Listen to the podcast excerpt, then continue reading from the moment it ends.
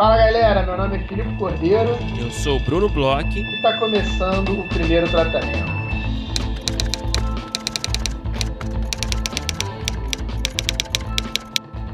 Fala, Brunão, tudo bem? Olá, Felipe. Sempre bom escutar a sua voz aí com esse tempero local, né, da sua cidade local, né? Eu acho que você tá mais, você fica mais alegre, né, no Rio de Janeiro, dá para sentir na sua voz. É, eu não sei, eu acho que eu tô um pouco rouco, porque eu exagero um pouco aqui no Rio de Janeiro, né? Nas é, saídas é um trabalho e tento aproveitar tudo, sabe? É... Mas talvez esse pingo de felicidade ele, ele esteja contido assim na, na minha voz. Não seria é... muito errado dizer isso, não. Tá no cara. seu timbre, tá no seu timbre, tá escondido ali. Só vai ficar melhor quando eu estiver aí na Bahia, ao seu lado, gravando aí, que as pessoas vão ver o, o, grau de felicidade na voz. Aí. Eu tô te Sim. esperando aqui, cara. Sabe que as pessoas estão vindo já, né? Já tô recebendo. Já, já começou o, o, o período de, de, Já abriu aí o hotel? Já, já abri. Você pode entrar lá em visitebrunão.com. é... Tem todas as datas disponíveis, pacotes promocionais. Promoção de Black Friday teve agora, hein? Opa! Mas a galera tá vindo já, cara. Então eu tô esperando a sua visita. É só você sinalizar uma data que a é, gente. Já, já, já te falei, tô com um planejamento aí fechado aí para pós, logo depois do carnaval, uma, uma semana ou duas semanas depois do carnaval, estar aí. Imagina é, a gente gravando aqui. Gravando uma é. entrevista no mesmo local aqui, imagina. Pois é, a gente vai fazer tipo uma coisa meio mesa cast, né? A gente é. pode fazer. Ver se tem, tem alguém aí na Bahia, ver se a gente manda Cara, mais passagens. Fazer... Sabe que é engraçado? Nessa casa que eu tô tem uma mesa muito parecida com o do Flow, assim, saca? Pô, então acho que a gente. É, só, entre em só não tem... orelo.cc é. barra primeiro tratamento e nos apoiem para ano que vem a gente Imagina, cara. Formato a gente começa a fazer, a gente traz a galera pra Bahia e, enfim, vai super valer a pena mesmo. Estouro, hein, que seria.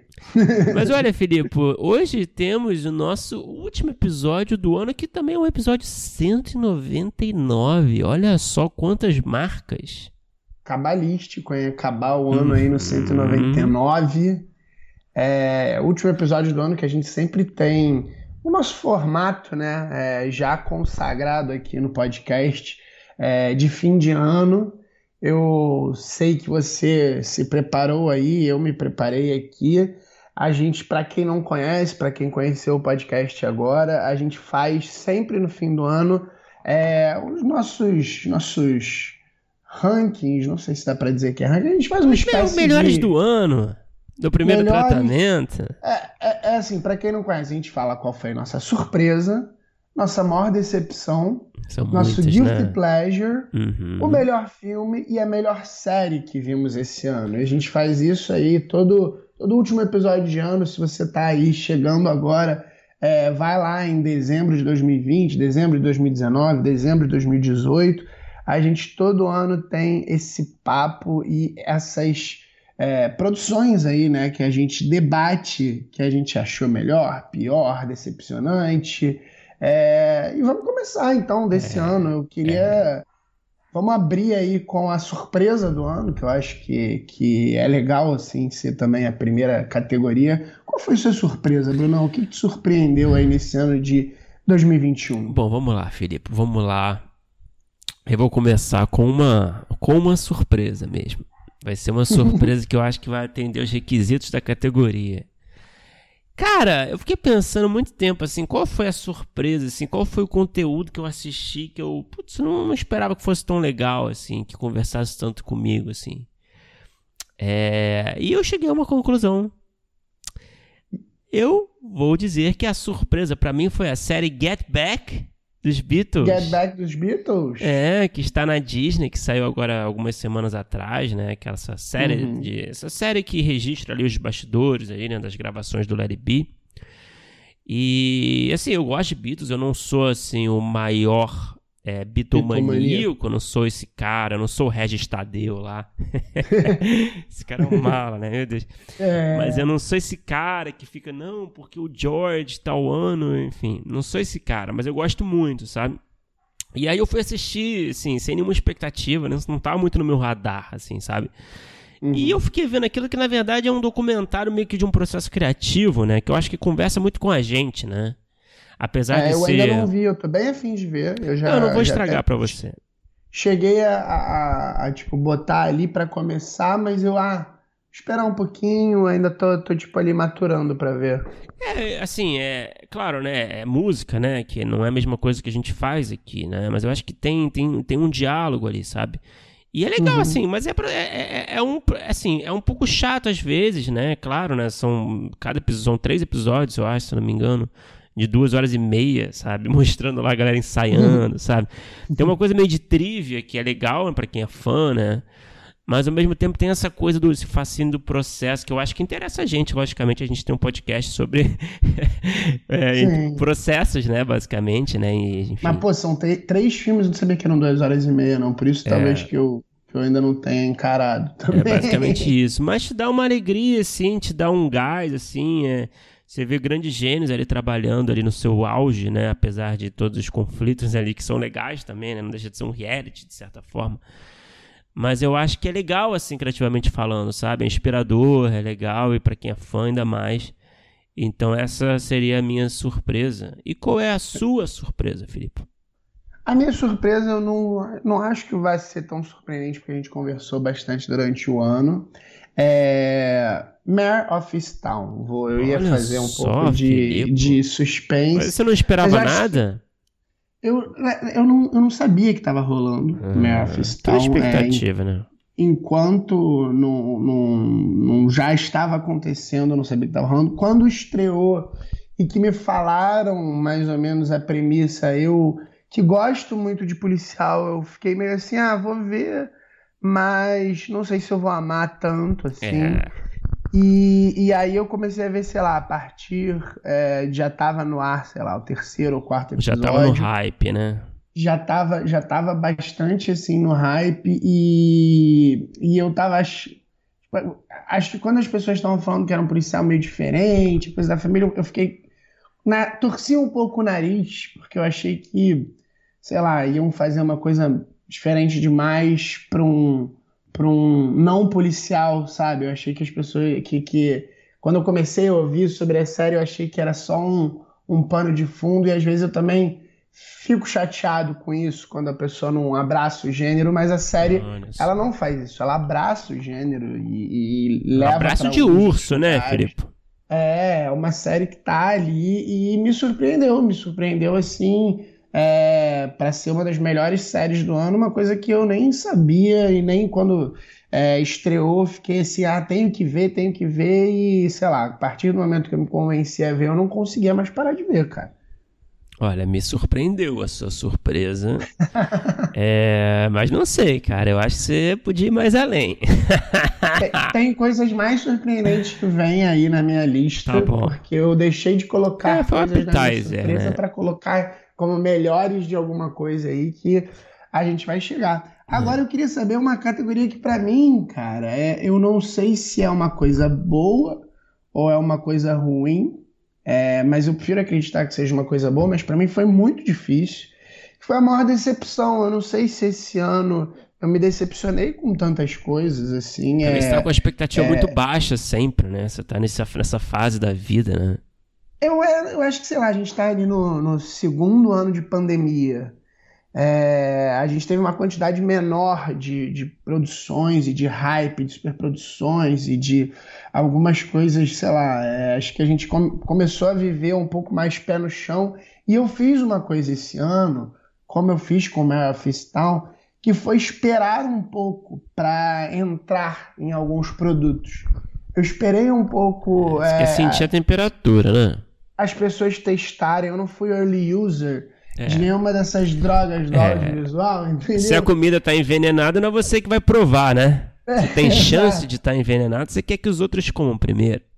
Então, para mim, foi relativamente difícil, mas não tanto. Mas foi uma, uma, uma, uma, categoria um pouco mais difícil. Mas eu queria saber, e aí, qual foi a sua maior decepção?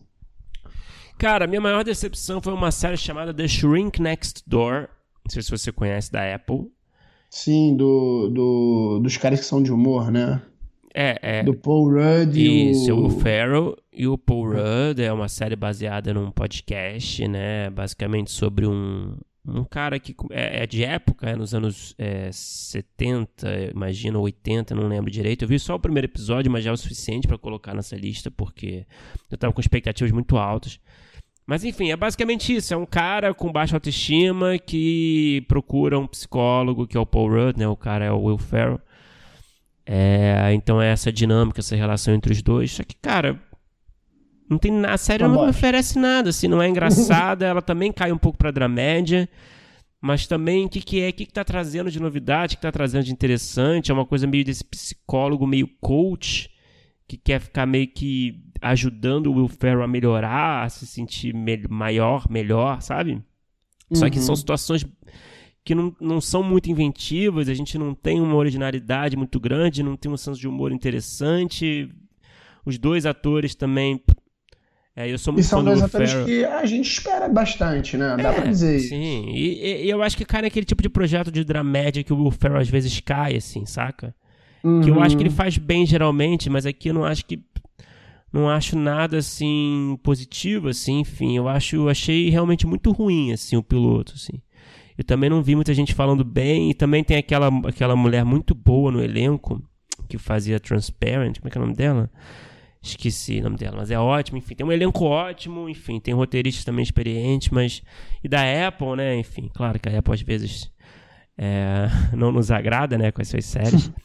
mas enfim, eu coloco essa lista sem dúvida assim essa série nessa lista, sem dúvida, The Shrink Next Door. E você, Filipe?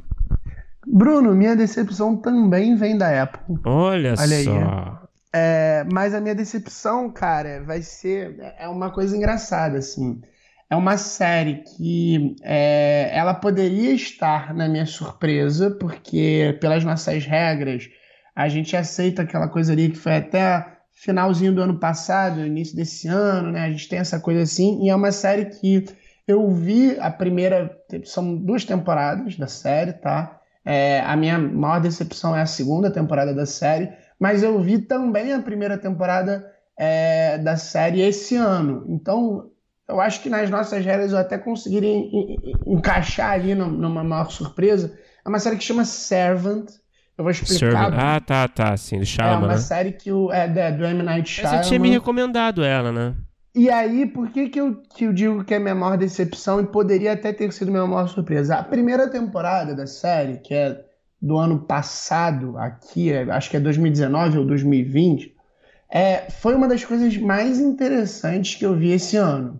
A primeira temporada é muito boa, ela tem uma proposta muito interessante, ela é uma série é, de, de certa forma, de um suspense com do, doses assim de terror psicológico. Ela tem uma coisa que ela é se passa toda a primeira temporada numa casa maravilhosa, assim, a locação que é uma coisa assim de louco, a própria casa. Você queria morar lá, o, uhum. o personagem principal é um chefe de cozinha. A história, falando bem rapidinho aqui sobre o que é a história é de um casal que perde um, um bebê e aí a mulher tá tendo uma, uma depressão profunda, ela não tá lidando bem com isso. E aí um médico diz que uma forma de tratamento que poderia ser feito era uma espécie de é, desmame ao contrário de levarem uma boneca para casa dela, ela tratar como criança e aos poucos ir lidando com a morte e entender que é uma boneca. Só que aí logo no início da série chega uma babá para cuidar dessa boneca e a boneca vira um bebê.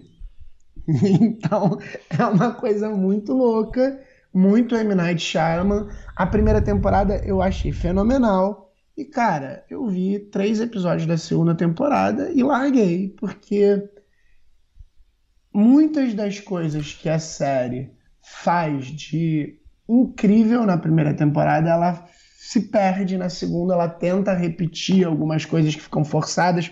Por exemplo, manter a série toda dentro da casa numa. É, eu não quero estragar aqui, porque eu acho que a primeira temporada é tão boa, seria legal que as pessoas vissem, mas acontece algo no final da primeira temporada que faz com que a história precise sair da casa, tá? E aí eles tentam fazer uma espécie de gambiarra para que você tenha a casa com uma locação e sempre que você sai da casa é alguém por videochamada, alguém por não sei o que, alguém. E aí, sabe aquela coisa que, que a gente já conversou algumas vezes, que é uma coisa que me incomoda muito quando eu vejo é, um filme ou uma série ou qualquer produto que escolhe se passar numa locação só? Eu acho que uma das uhum. coisas muito importantes para mim é que não pareça que seja uma escolha, é, sei lá, orçamentária. Não pare... Eu fico com muita raiva quando você tem uma cena num desse tipo de filme que é uma cena basicamente externa ou de algum outro lugar e que aí fazem uma engenharia totalmente fora é, da verossimilhança do próprio universo do produto para manter naquele lugar. Eu acho que hum, ou você pensa uma é um pecado, forma né? de que seja nesse lugar, porque é, funciona nesse universo, organicamente vai ser assim, ou sei lá, faz uma cena fora ou abandona essa coisa de querer fazer num lugar só. Me incomoda muito quando acontece isso. E outras coisas foram acontecendo. A série foi assim, é, sei lá, de a gente fala de 0 a 100, né? Ela foi de 100 a 0 numa velocidade assim de uma temporada para outra que parecia que, sei lá, tinha saído o M. Night Shyamalan e tinha entrado minha sobrinha para escrever de 15 anos, sabe? Então, Discretamente, né? A minha maior decepção desse ano, é... mas foi também uma das coisas que não eram desse ano, mais legais que eu assisti da primeira temporada. A segunda temporada sem dúvida, é uma das coisas mais decepcionantes é, que, que eu... E que fique claro, né, Felipe, que se a Apple quiser mandar computadores pra gente, a gente muda de opinião totalmente, né? Sem dúvida alguma, nossos amigos da Apple aí que estão nos escutando. É muito flexível a nossa opinião. Tenho certeza. Agora, Brunão, uma categoria que eu acho que também foi difícil esse ano, é, principalmente para você. Cara. É... Guilty Pleasure. O que, que você assistiu que você é, não conseguia parar de ver, apesar de você se sentir um pouco culpado? É, você vê, né, cara? Eu sempre fui um cara com muito guilty pleasure, né? É, Confesso você brilha aqui. nessa categoria. É, não, é o brilho mesmo, é. Mas esse ano, engraçado, eu não assisti muita coisa, sabe? Muito reality idiota, muito. Saca? Não sei se eu não sei se eu não tive muito tempo, assim, sabe? Pra me dedicar a esse hobby. então, realmente, eu tive dificuldade para preencher essa categoria aqui de guilty pleasure e eu dei uma pelada, tá? A gente, a gente só antecipou isso antes da nossa conversa aqui antes da gravação, é, né? Você falou que. Eu falei, que, cara, que eu vou forçar um pouco a barra. Coisa diferente, mas você não me falou o que, que é, eu é, tô curioso. Eu vou forçar um pouco a barra, não é dramaturgia. É, é, não é um reality, não é um formato, né? Mas ao mesmo tempo é a realidade.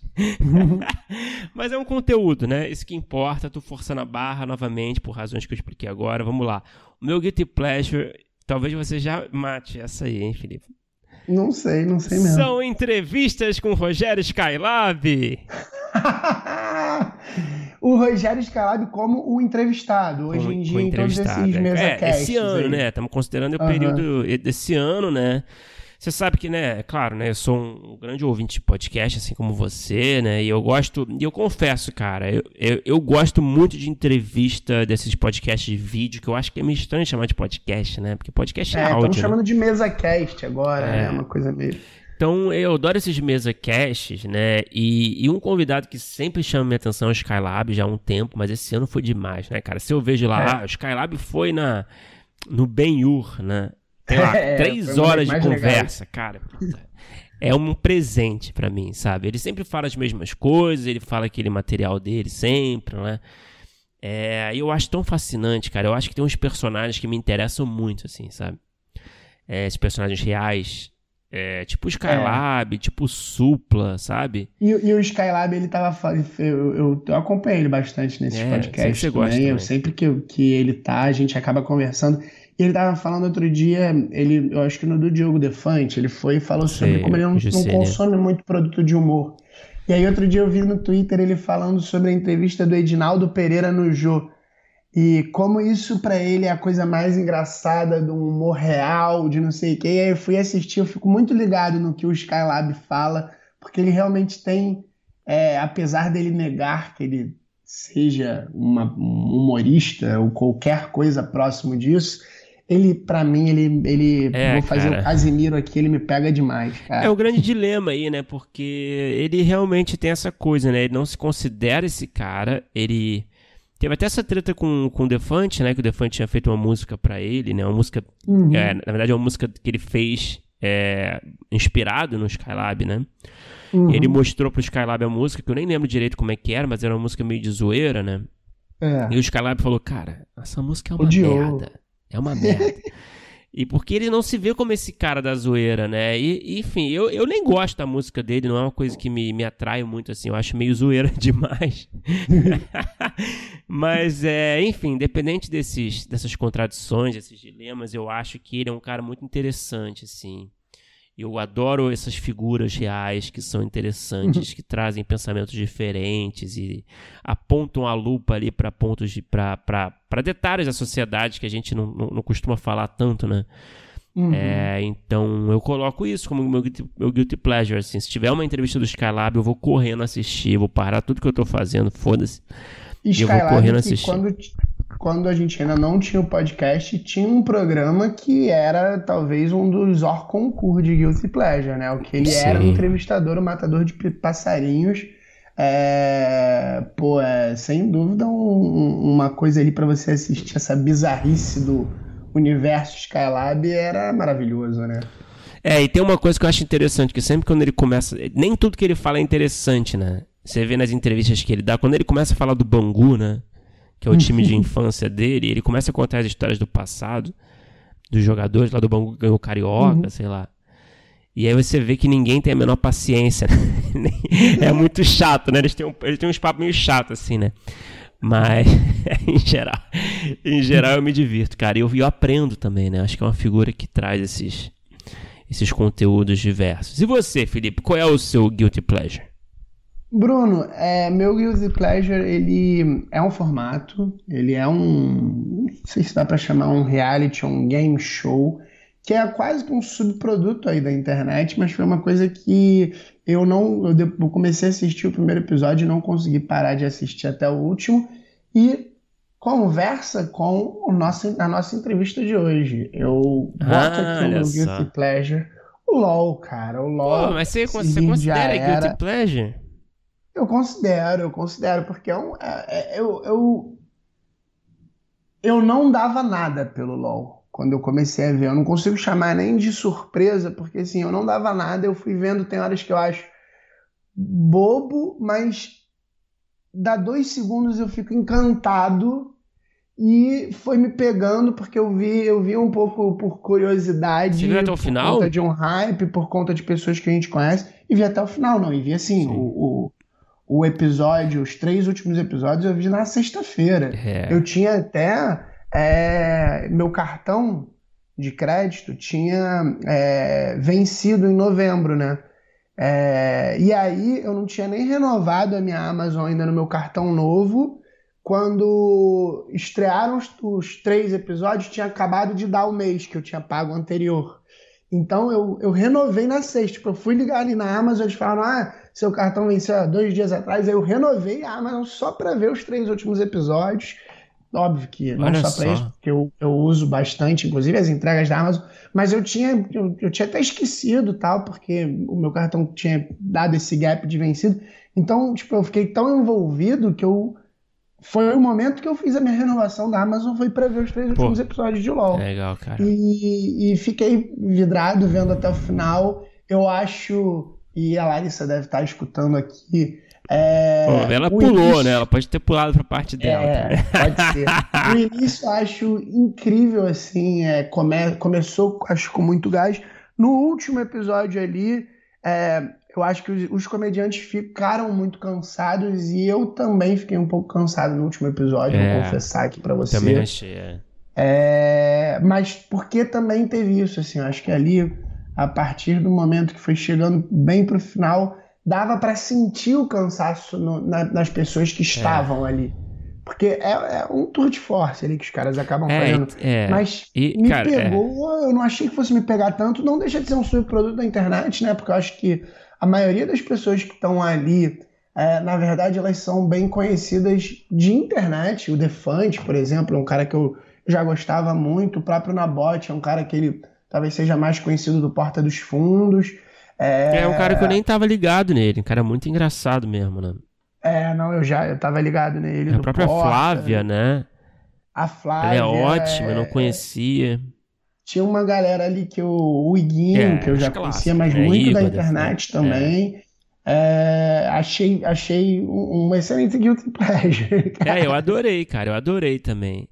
Confesso que, assim, né, tem uma, assim, aquele número musical no final, por exemplo, uhum. é, é uma coisa que eu não, eu não quero estragar a experiência de ninguém. Mas eu não entendia a existência dele, enfim. Sabe o que eu tô falando? Aham, uhum, sim, sei. Eu acho que tem uma coisa que às vezes me chama muita atenção. É que eu também não quero estragar, mas assim, a, a última coisa que acontece, né, antes é, de, de acabar. Tipo, eu não entendi. No, no, é, nos assim, últimos minutos, que é. acaba até, acaba até, acho que acabou tendo até uma consequência que eu não sei se era aquilo que queria alcançar, acabou levando é. o jogo para um final que, que, que acaba acontecendo no final. Né? É, e assim, cara, eu não sei, eu acho que tem uma coisa de reality, de formato que me deixa meio nervoso, assim, assistindo, que é a necessidade de se ter um final emocionante no sentido emotivo uhum. da coisa, dos participantes chorarem. Uhum. Sabe, tinha, tem isso no LoL, tem isso no próprio é, Masked Singer, né? Uhum. É... O que eu acho meio merda, assim. Eu acho meio cafona, assim, sabe? Mas enfim, isso é um detalhe, assim, eu achei muito legal o formato, achei, achei as, as dinâmicas muito boas, achei a seleção dos participantes muito boa e, e, porra, é muito legal ver gente talentosa, gente jovem, gente talentosa na comédia, sabe? Acho que tem muita gente aí que o pessoal não, sabe, não conhecia, eu acho que o Igor, por exemplo, né? É um uhum. cara, o Igor Guimarães é um cara que eu sou muito fã, que eu acho que, eu não sei se ele era tão mainstream assim, né? Eu acho que agora talvez é, fique eu, mais. Né? Eu acho que ali eu, eu, eu, fiquei com essa impressão que Igor, Nabote, Defante, eles deram uma estilingada em públicos que eram pessoas que eu já conhecia. A própria Flávia também. A Flávia também, que aí era uma que eu não conhecia. É, deram uma estilingada em, em, grupos que não, não necessariamente é. eram os deles, sabe? Porque, de certa forma, eles já tinham um certo tamanho na internet, se encontra muito principalmente conteúdo, né? Eles é. participam de muita coisa e eles fazem coisas juntos. Tem coisa de canal de Guaraná, tem uma porrada de coisa que eles fazem, uhum. mas, mas acho que eles alcançaram outro público porque eles são bons mesmo, cara. É diferentaço, yeah. assim. Yeah. Agora vamos para os nossos melhores, né, Brunão? Vamos lá chegar na, na, no, nos premium content aqui dos nossos prêmios. É, qual foi o melhor filme que você viu esse ano, Bruno? Cara, eu vou te dizer, foi um filme que eu vi recentemente, esses dias, eu tava pensando muito também, é, acho que tem uma tendência é, de alguns anos pra cá, né, que eu acho que você também tá nessa, né, de, de ver menos filmes, talvez, né, menos filmes uhum, que estão rolando no ano. A gente acaba vendo muita série, né. É muita oferta de série, né, e o filme às vezes fica meio... Você vendo de casa um filme de mais de duas horas, às vezes é meio, é, você fica meio disperso, enfim, né, então é um processo meio, um pouco mais complicado, né. Mas enfim, é, dos filmes que eu vi esse ano, esse me chamou mais atenção, que foi o Power of the Dog. E é hum. o Ataque dos Cães em português. Sim, Tá ligado? Sim, vi, vi agora há pouco Você viu também? Vi. Ah, então, pô, a gente pode conversar, tá? Não foi esse que você escolheu, uhum. não, né? Uhum. Não, não foi, não foi. Cara, foi um filme Mas que eu achei... assim. Fala. Dá pra, dá pra entender a sua escolha, cara. Porra, eu achei um filme tão minimalista, sabe? É, um drama de personagem no, nesse, na coisa do, da roupagem do western, né? Uhum. Que eu acho que me interessa muito, assim. Até dialoga um pouco com aquele filme que a gente falou esse ano também, que era o First Call, né? Uhum. Que também é um western meio que. Drama de personagem. Drama também. de personagem mais intimista, que não é tão violento, não é de bang bang, uhum. exatamente, né? E com o final, né? Nossa, o final Power of the Dog. É. Muito bom, cara. E os personagens muito bem construídos, você vê, né? Aquela coisa. É, É, uhum. Sabe, tipo, a, a, coisa do piano, por exemplo. Não que eu não quero dar muito spoiler, né? A coisa uhum. do piano da, da personagem da Kristen Dunst, sabe? Nossa, tipo, como é que você revela que a personagem. E, e, e como revela e como você, é, nesses filmes de personagem, como você tem é, situações dramáticas que são minimalistas, né? Que é o que você fala, o filme ele tem um, um certo grau de minimalismo. Até a relação dos irmãos. É. Quando ele, ele vai, vai, vai meio que. Ele vai reclamar do irmão, que ele escolhe reclamar e aí é uma coisa tão. parece banal, assim. É, é, realmente as escolhas são muito boas desse filme. É, e tem também uma quebra de expectativa em um momento, num certo momento do filme, né? Uhum. Você vê, talvez numa curva mais convencional, você imaginaria que os personagens é, eles é, percorressem outro, outra trajetória, assim, no meio do filme. Uhum. E aí uhum. você meio que se pega de surpresa também. É, e também tem duas isso. quebras, né, que eu é, diria. É, exatamente. Assim. É foda falar sem revelar spoiler. Mas tem isso total, assim, e, e eu acho legal também, né, como que você traz também certos temas contemporâneos ali, né, dentro dessa desse filme de época, digamos assim, né, de, desse western, né, mais old school, que não é tão old school, enfim. Então, sei lá, cara, acho que esse filme me pegou bastante, assim. Muito tempo que eu não vi um filme tão que eu ficava assim, caralho, que filme foda, cara, saca? E você, Felipe? Sim, bem escolhido, cara. Opa. Cara, meu filme é um filme que é, foi um dos primeiros filmes que eu vi esse ano. Eu até fui checar para ver se eu tinha visto esse ano mesmo. E é o Druck, cara. Eu falei bastante sobre ele esse ano aqui. É um filme que chama Another Round, acho que em inglês. É um filme dinamarquês é, que me pegou muito, assim. Eu acho que tem um pouco é, de um assunto que me interessa, assim, é um filme que fala sobre é, bebida, não necessariamente alcoolismo, é, mais uma rodada, né, em português. É, é um filme do Winterberg. Ganhador né, do é Oscar.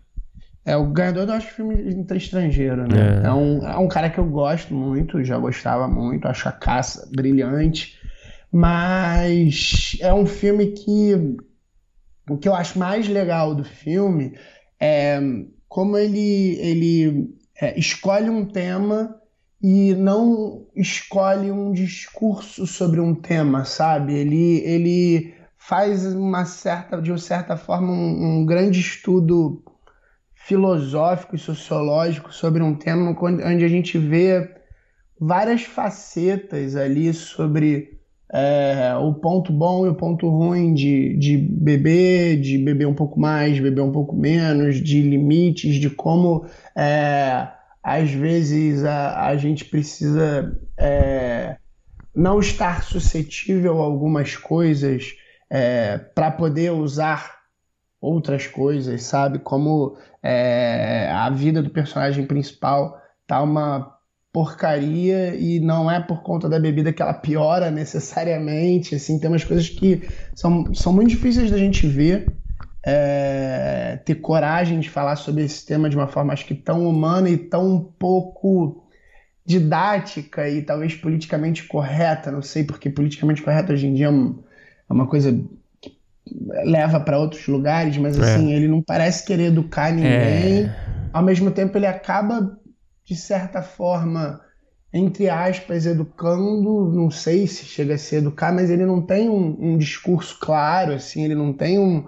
Você sai do filme com as suas próprias conclusões, você pensa diferentes formas de, de lidar com certas coisas. A história eu acho muito boa, as atuações fantásticas. O terceiro ato, que é uma coisa difícil, assim. É, e assim como até o, o Power of the Dog, assim, acho que tem um terceiro ato e um final brilhante, assim, bonito, poético. Acho que é, foi o filme que eu mais gostei esse ano, cara. É um filme que percorre umas. navega umas águas meio turbulentas, né? De tema, né? De, de, de, de discussão, né? Que realmente é. é. É, muito interessante o resultado final, né? É, e faz isso com uma sensibilidade, sem. Ele, ele, ele, ele toca em lugares fortes, assim, toca em lugares que a gente até viu em outros, outras produções, mas sem é, exagerar em nenhum momento, sabe? Parece tudo muito, muito natural, assim. Eu achei um filmaço, cara. Porra, muito bem. Muito bem escolhido também. Agora vamos para a categoria final, o grande prêmio da noite. é, que é a de melhor a gente, série. É, eu acho que é uma categoria que a gente tem que nomear é, não vale Succession, é, claro, porque claro. eu acho que quem nos escuta aqui no podcast, é, principalmente que, pô, é, seria quase roubar no jogo que eles lançaram a terceira temporada aí no finalzinho do ano. Eu ainda tô meio que no hype, ainda tô me recuperando com as coisas que aconteceram ali no final da terceira temporada. Então acho que a gente já deixa aqui esse disclaimer que a gente conversou antes e falou, ó, vamos nem cogitar Succession, porque é, acho que é graça, roubar no né? A gente já falou tanto também, né? Meio que é. senão vai perder a graça. Mas aí eu queria saber qual é a sua. Filipe, é, foi difícil tirar, tirar o Succession da equação, foi difícil, cara. É, mas olha só, eu pensei muito nas séries que eu assisti que eu gostei esse ano.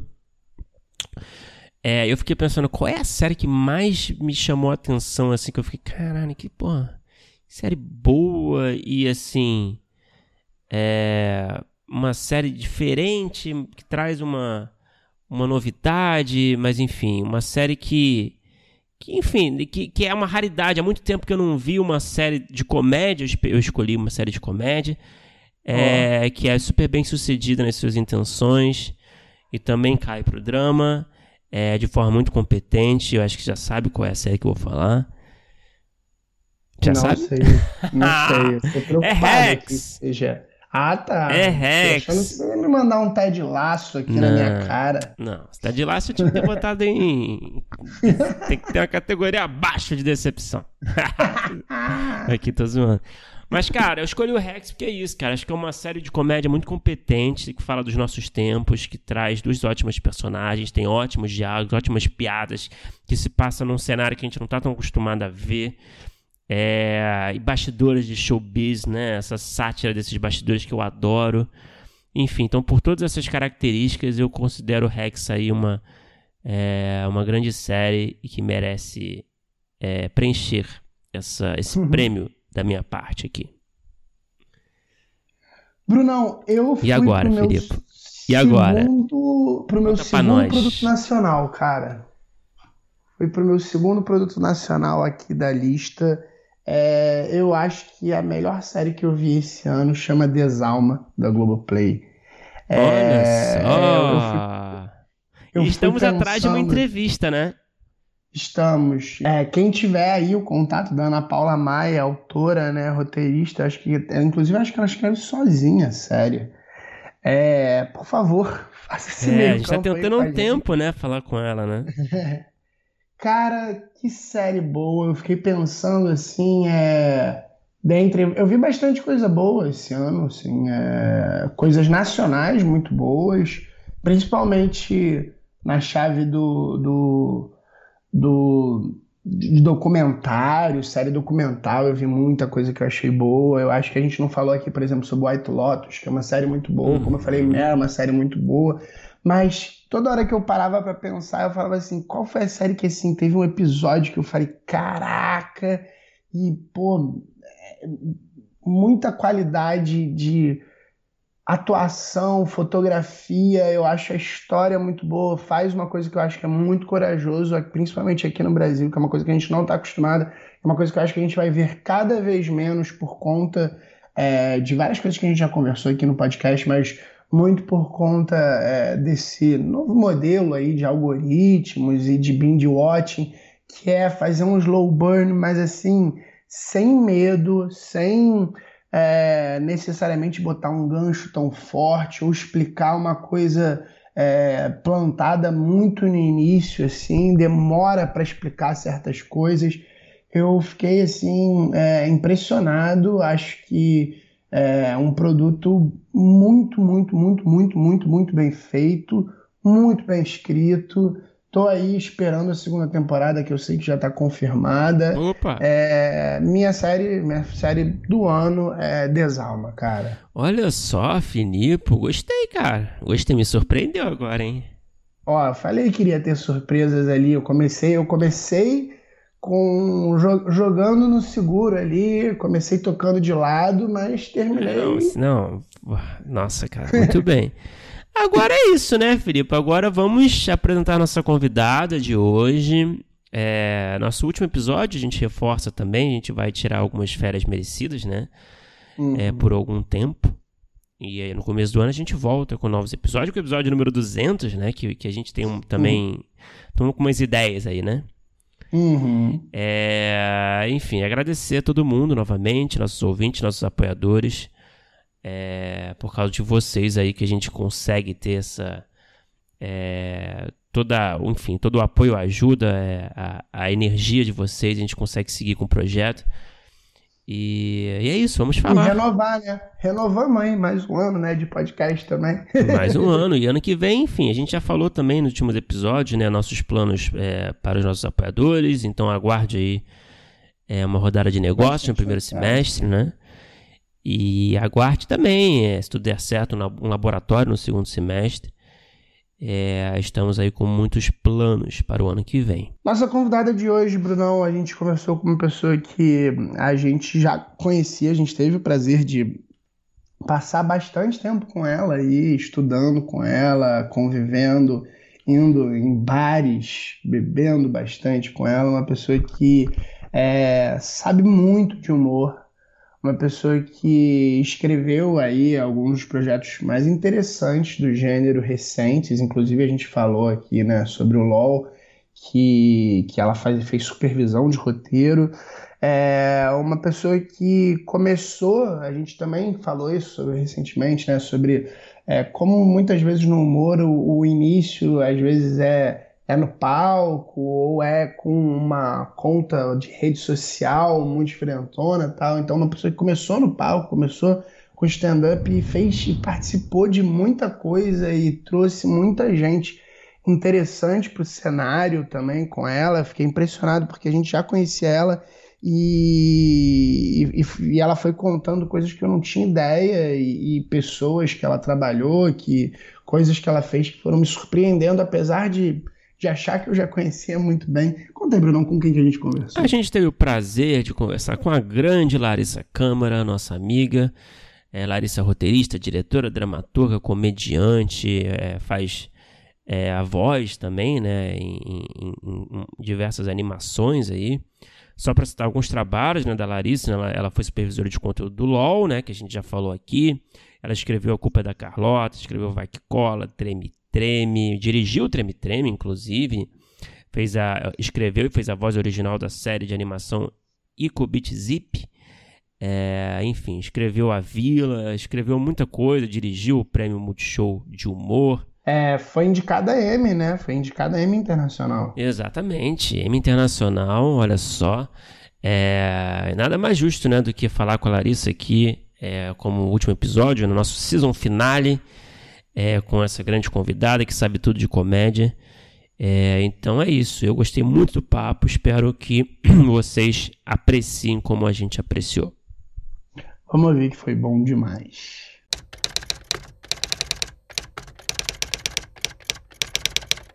Larissa Câmara, seja bem-vinda aqui ao primeiro tratamento. Uma honra te receber aqui. Larissa, nossa, nossa amiga, nossa colega de roteiraria, né? Fizemos aulas juntos, nós três, há um tempo, que parece que já tem uns 10 anos já, né? Com a pandemia.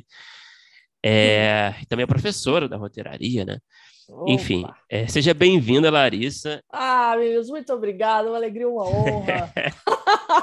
meus amigos, meus colegas, meus colegas de trabalho, colegas de turma, ei, que beleza. Gloriosos do Leblon. Foi esse o tempo, onde não tinha é. É, agora muito sim, isso. Mas deixa eu é uma... fazer minha introdução cafona, que tô que eu, eu sempre pensava, eu tenho que fazer algum, eu tenho que vencer na vida para poder vir no primeiro tratamento, né? Que eu pensava, eu preciso Olha fazer só. coisas muito gloriosas para poder contar aqui. Então eu ficava, não, isso ainda não é glorioso o suficiente para eu ir lá, é. caramba, caramba. Mas enfim, que bom Tem conseguir que... sair de cada UM para poder estar aqui. Obrigado, meninos, pelo, né? Que é um pré-requisito, vocês sabem. Tem que salvar uma vida para aparecer aqui. Exatamente, várias coisas, né? Abrir uma ONG, fim de cada um, é, é muita coisa. Mas é, obrigado, tem que reciclar uma alegria, o lixo. honra. E ainda fechando o ano, então assim, caramba, tô com a pressão de Mariah no especial de é. Natal. Tô toda no brilho de vermelho, enfim, é. bastante coisa. é o nosso season finale, né? É, mas, bom, só para só dar esse papel picado e balé. Larissa, para começar a nossa conversa, né, a gente sempre gosta de falar um pouco do, do, do passado, né, do entrevistado, assim, do background, da origem, né? É porque, enfim, não é nada mais natural nesse nosso primeiro ato, né? Então, assim, eu sei que você, eu não sei, eu não sei, é, a, enfim, não sei se eu vou é, acertar essas informações, mas pelo que me parece, ah. você, eu sei que você é uma comediante stand-up também, além de roteirista, diretora de muitas coisas.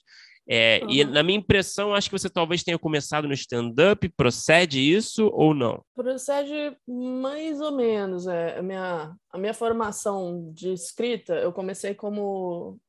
Minha graduação em direção teatral e interpretação. Então, antes uhum. de, do stand-up, eu, era, eu fui dramaturga e diretora de teatro.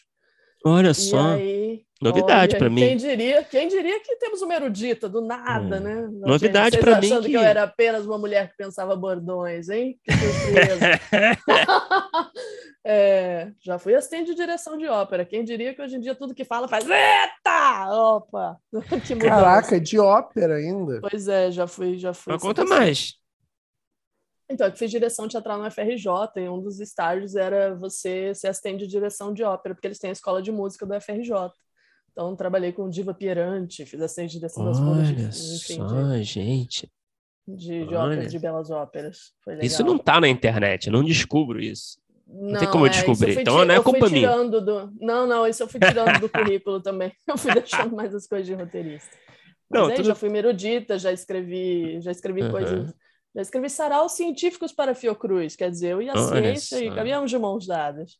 Olha só. Enfim, tem, tem coisas não, então, não, legal, legal, bom, legal pra cacete, e, assim. Ah, é. e aí ia ser bem inusitado. E já escrevi peças para crianças, olha aí.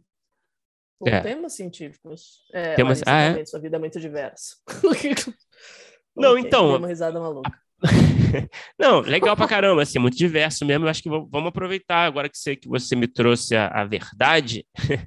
É, como é que você foi que você parar? informações que não têm a menor relevância. Você fez tá um, um fact-check aqui. Como é que foi assim essa, essa tudo bem, você começou no teatro, né, como dramaturga, né, como atriz também, imagino, não sei, mas como é que foi Sim. fazer essa transição assim para o audiovisual? Era uma coisa que você tinha em mente, sempre esteve no seu horizonte, e o stand up entrou aonde também? acho que isso é interessante também, né? acho que a gente não recebe tanta gente. É uma pergunta engraçada. não, porque a gente não conversa com tanta gente também que, que faz stand up ou que veio do stand up, enfim. Então acho que é legal porque eu acho que tem uma ponte com carreiras mais focadas, né? câmera. Que bagunça, meu anjinho. Não, é porque eu acho que tem uma ponte legal ali entre stand-up e a escrita de roteiro, de, de comédia, enfim, enfim. Enfim, Sim. fala para mim assim, como é que foi tá. essa transição? É, sempre teve no seu horizonte, assim, no seu, dos seus desejos, é, migrar para o audiovisual e também falar um pouco do stand-up. Como é que o stand-up te ajudou, uhum. talvez, no audiovisual? Tá. Então, quando eu era jovem, é, quando, eu era uma, quando eu era uma universitária que fazia o FRJ Unirio, fazia direção teatral e interpretação, eu pensava que minha vida seria escrever para teatro e ser diretora de uma companhia, que eu ia ter um grupo, fazer minhas peças e tal, que isso até aconteceu um pouco, assim, eu escrevia peças para adultos, peças para crianças, trabalhei com, com nomes que hoje em dia são do audiovisual, que atrizes muito queridas, como a Maria Doada, Elisa Pinheiro, enfim, uhum. pessoas muito amadas que hoje em dia são mais do audiovisual.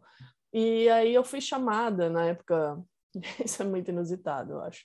É, eu fui chamada para ser assistente de direção de uma peça chamada Enfim Nós, que era com Bruno Mazeu e a Fernanda Rodrigues, uhum. e a uhum. direção era do Cláudio Torres Gonzaga. Quando o Cláudio Torres Gonzaga estava tava começando a criar o Comédia em Pé. Certo. E aí, na época, enfim, eu fui, fui chamado para ser assistente de direção, passei, inclusive, na época, foi um link bem inusitado, porque era porque o Marcos Breda era meu professor substituto, e ele me indicou esse trabalho, eu chamo ele de Fado Padrinho, e aí eu conheci o Cláudio Torres Gonzaga eu falei que escrevia, que escrevia coisas engraçadas, mas eu ainda não tinha estudado tecnicamente stand-up. Então eu comecei já como convidada no Comédia em Pé. Eu escrevi, mostrei e fui fazendo. E aí depois eu fui, quando, quando eu comecei a me apresentar como comediante stand-up, eu entendi que eu queria ser que eu queria ser comediante profissional. Mas eu já passava umas situações na Unirio, assim, não, eu ia fazer uma cena, tipo, ai, agora esse momento dramático de realismo, eu entrava, as pessoas começavam a rir, eu ficava meio mal, assim. Então, eu tô fazendo a sério, gente, eu tô a Vera aqui, vamos Aí rolava esses momentos. E aí eu fui entendendo que, que, eu, que eu era humorista, que eu era comediante com o tempo. E aí, das apresentações do Comédia em Pé, eu decidi me tornar comediante stand-up profissional. E aí isso me levou, de uma certa forma, para o audiovisual, porque no boom do stand-up, tinham apresentações de stand-up na televisão. E elas eram pagas, então no fim do ano era um décimo terceiro muito do simpático. Foi uma, mas, mas assim, uma curiosidade minha, assim, a sua, essa sua trajetória no stand-up, assim, ah. é, como é que foi essa coisa de aperfeiçoar o texto e também esse a sua persona no palco, né? Porque Entendi. não é fácil, né? A gente sabe que é, é, é muito difícil, né? E assim, é, é, difícil você também pegar o jeito, né? Então foi uhum. uma coisa que foi natura, mais natural para você, você teve mais facilidade, você apanhou muito, assim. Uhum. É, enfim. Legal. Interessante essa pergunta, Bloco. Obrigado. Eu não, eu não, diria, não diria que eu apanhei, porque, porque eu sempre fui uma autora marota. Uhum. Não, não, não, acho que apanhei, é, mas eu tinha uma coisa de que eu me achava, quando eu era há alguns anos, antes de eu estudar para ser iluminada, eu me achava uma pessoa mais tolerância zero, no, no, mesmo no clima do quadro do Saraiva mesmo. Então, Mas em qual ia, sentido? Tipo, com. Tipo, eu ia a... muito nesse lugar de humor. Meu drive de humor era muito eu sou sem paciência, uhum. eu sou mal-humorada. Meu, meu, lugar de humor era esse. Meu, meus queijos de piada iam para esse lugar. E eu achava que minha persona tinha que ir para esse lugar. Então eu achava que eu tinha que ser mais fechada, que eu tinha que ser mais séria, que eu não podia rir do que eu estava falando. E aí isso mudou quando eu comecei a me apresentar em televisão. Aí eu pensei, amada, tem que nascer tira desse teu plexo aí essa animadora das multidões, porque você faz um programa ao vivo, é plateia. Então, eu pensava, como é que a gente equaliza quem você é com uma chacrinha de frente? porque, é, enfim, você está fazendo um programa de auditório, né? E na televisão, como que, como que eu me comunico? E a partir disso, eu fui mexendo um pouco na minha persona. Eu sigo sendo eu ainda sou sarcástica, irônica, sem paciência, só que eu consigo fazer isso hoje em dia sendo mais simpática com as pessoas, mas hoje em dia eu virei essa pessoa também. Uhum. Que antes eu tinha ranço de gente simpática, hoje em dia eu, eu, consigo ser mais empática sem, sem me achar falsa, vamos dizer assim. Que antes eu achava que as pessoas simpáticas eram meio, ah, você está me enganando, meu anjo. Aí, aí eu fui mudando. E foi legal, porque aí eu consegui me abrir para me comunicar com as pessoas mais, assim. Antes eu acho que eu colocava uma trava na minha comunicação é que, que tem um negócio, negócio de humor no stand-up, que é independente do que eu fizer, eu sou uma comunicadora. Então, claro que no stand-up tem isso, né? O que, que eu acho engraçado, qual é a minha persona, qual é o meu interesse de fala, o que, que eu quero transformar, o que, que, eu, que, que eu quero falar para essa plateia. E aí isso sempre, isso foi uma questão muito grande para mim, assim, né? Que quando eu comecei a me apresentar, a, sociedade era mais machista e não, não que não seja hoje em dia, mas os textos até das mulheres eram mais machistas, uhum. assim. Então, hoje em dia, a gente tem uma virada muito grande do que, que a gente quer falar, o que, que a gente pode falar, o que, que é engraçado. Pode no sentido exato de como, de uma certa forma, meu discurso me representa, né? Então, qual é, onde que é engraçado para mim levar alguma coisa para as pessoas e onde é transformador que eu estou fazendo no, é isso, eu tenho essas linhas de raciocínio, mas falando de persona, tem uma coisa que é você fazendo e descobrindo. E aí eu fui estudando muito, eu fui fazendo, fiz os cursos até de, de outras linhas de, de comédia, fiz curso de clown, fiz curso de improviso, eu sou sou nerd, não sei se é nerd ou CDF, não sei como se diz isso hoje em dia, mas sou, eu sou muito focada em estudar coisas, eu quero saber as coisas, eu sempre gosto de ter informação e eu gosto de técnica. Então, eu fui muito atrás disso. E aí, na TV eu fui, fui abrindo essa persona mais, assim.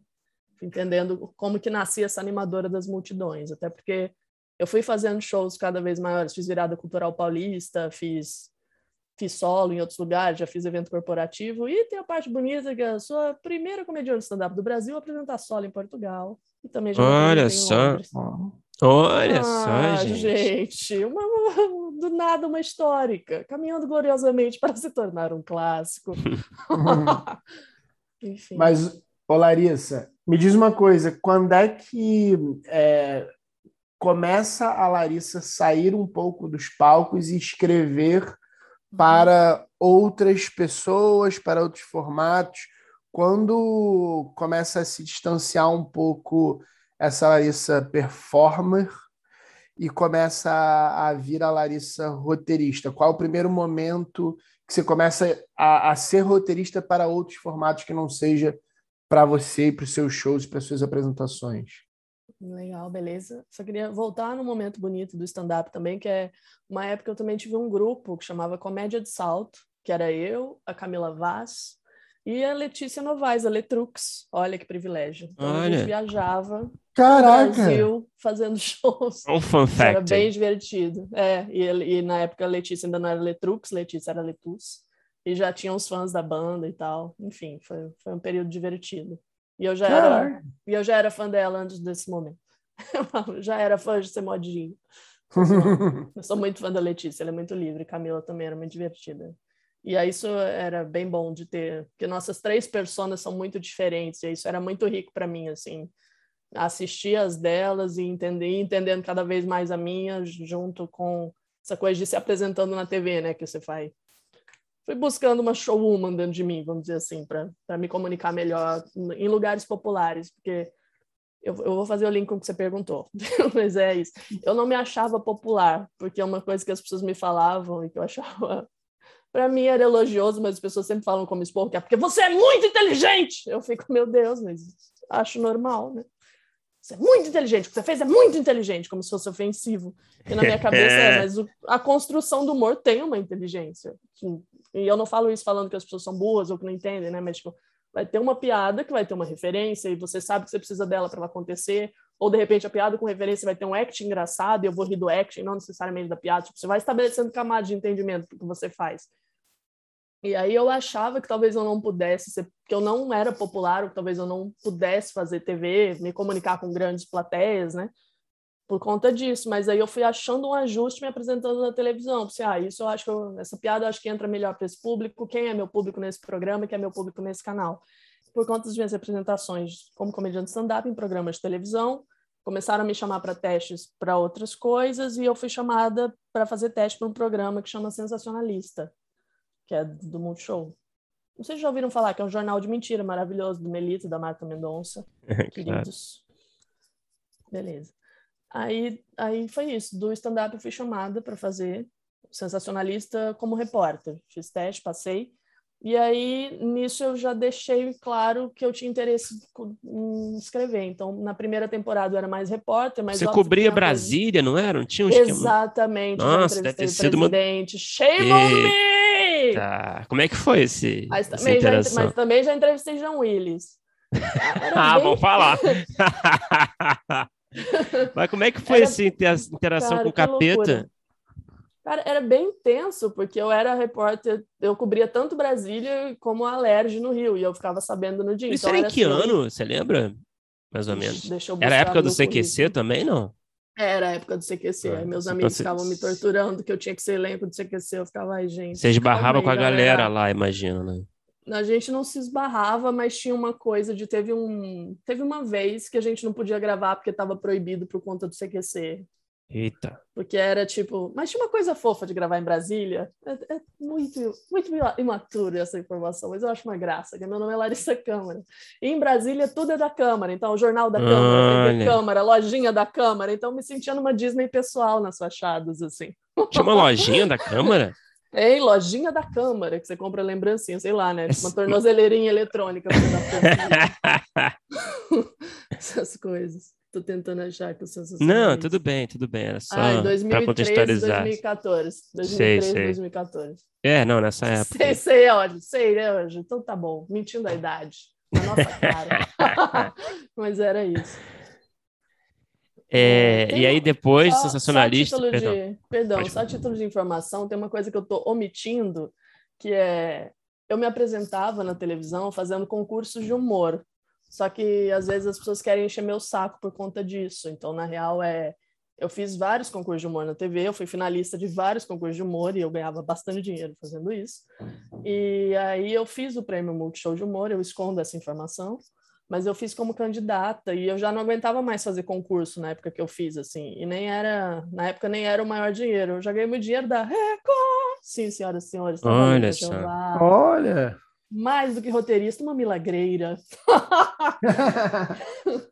aí, aí, na época que me convidaram para o Prêmio Multishow de Humor, que já foi o diretor, o Pedro Antônio, que meio que me conhecia da Unirio, aí eu, eu pensei, assim, eu vou fazer, eu não quero mais fazer concurso de humor, né? Porque minha família ficou, já chega! Eu fiquei, eu sei!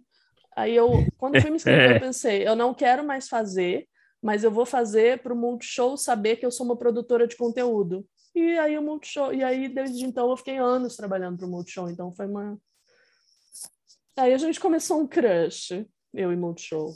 Mas você acha que aí foi um ponto de virada para essa, essa coisa de ser foi... um pouco menos de palco e um pouco mais de escrita então, para os outros? Exato. A minha virada de ser mais para os outros e menos de palco, na verdade, foi quando eu virei diretora do Prêmio Multishow de Humor, porque eu no Sensacionalista ainda não trabalhei com esse diretor, o Pedro Antônio, que é um grande diretor de comédia, enfim, já fez, fez Torrica, fez Um Tio Quase Perfeito. Claro, claro. Uhum.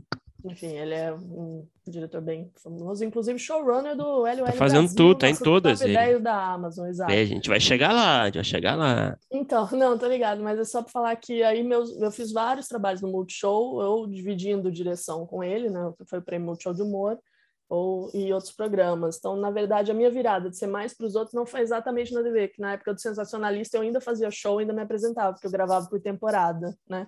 Então não ocupava tanto espaço na minha vida assim. Então comecei performance, aí comecei como repórter, sensacionalista, é, e eu fingia que gostava de determinados políticos para conseguir entrevista, porque eu ficava em pé no corredor da Câmara e aí gente, eles tinham que parar para falar com a gente, então eu, eu fingia que, que, que, era fã para falar com as pessoas. Mas enfim, enfim, era difícilzinho um pouco, né? Porque os caras ali na hora eram legais, mas eu ouvia muitas coisas legais. Tipo, tava de camisa verde, havia um senhorzinho, se tá verde assim, imagina quando madurar. Eu falei, que beleza. Olha eu de dondoca. Mas, mas o Larissa, depois, de, depois do sensacionalista, você aí você foi pro roteiro, de fato, né? Digamos, né? Então você é. acabou aí essa. Não, esse... Ainda. Perdão, desculpa, lá. Perdão, não, pode falar. Pode... Bom. Não, desculpa. Não, só para entender a cronologia mesmo. Tá. Uhum. É, sensacionalista eu ainda era repórter, aí eu fui roteirista, aí eu ainda fiz outros programas como cash, como humor, como menina do humor, mas já junto com o roteiro. Aí depois disso, depois do Sensacionalista, fiz duas temporadas, o programa acabou. Já ia acabar, tá? Não tem nada a ver com assim, não tem nada a ver com Não é minha Enfim, culpa. Curti, exato, curti muito fazer. Tinha, ah, e tinha. A gente podia dar ideias de matérias muito divertidas, assim. Isso era bem legal. É... E aí, do Sensacionalista, eu fui chamada para um outro programa de humor que chamava Queimando a Roda, que era apresentado pelo Marcelo Marrom que era também uma, brincadeira com entrevistas, o entrevistado ficava no centro, era meio que uma brincadeira com roda viva, o entrevistado no uhum. centro e a gente fazia umas perguntas divertidas relacionadas. E aí, nesse, eu também já pedi para colaborar no roteiro. Assim, eu fui chamada como elenco de humor, mas falei: olha, a maioria das minhas perguntas são minhas, as piadas que eu estou falando são minhas, então eu, eu gostaria desse crédito, porque é verdade. E aí rolou. Eu digo isso que eu pedi porque assim o, o, programa já era estruturado e o programa já tinha tido outras temporadas. Eu entrei também no elenco da U, eu acredito que foi a última, não tenho certeza.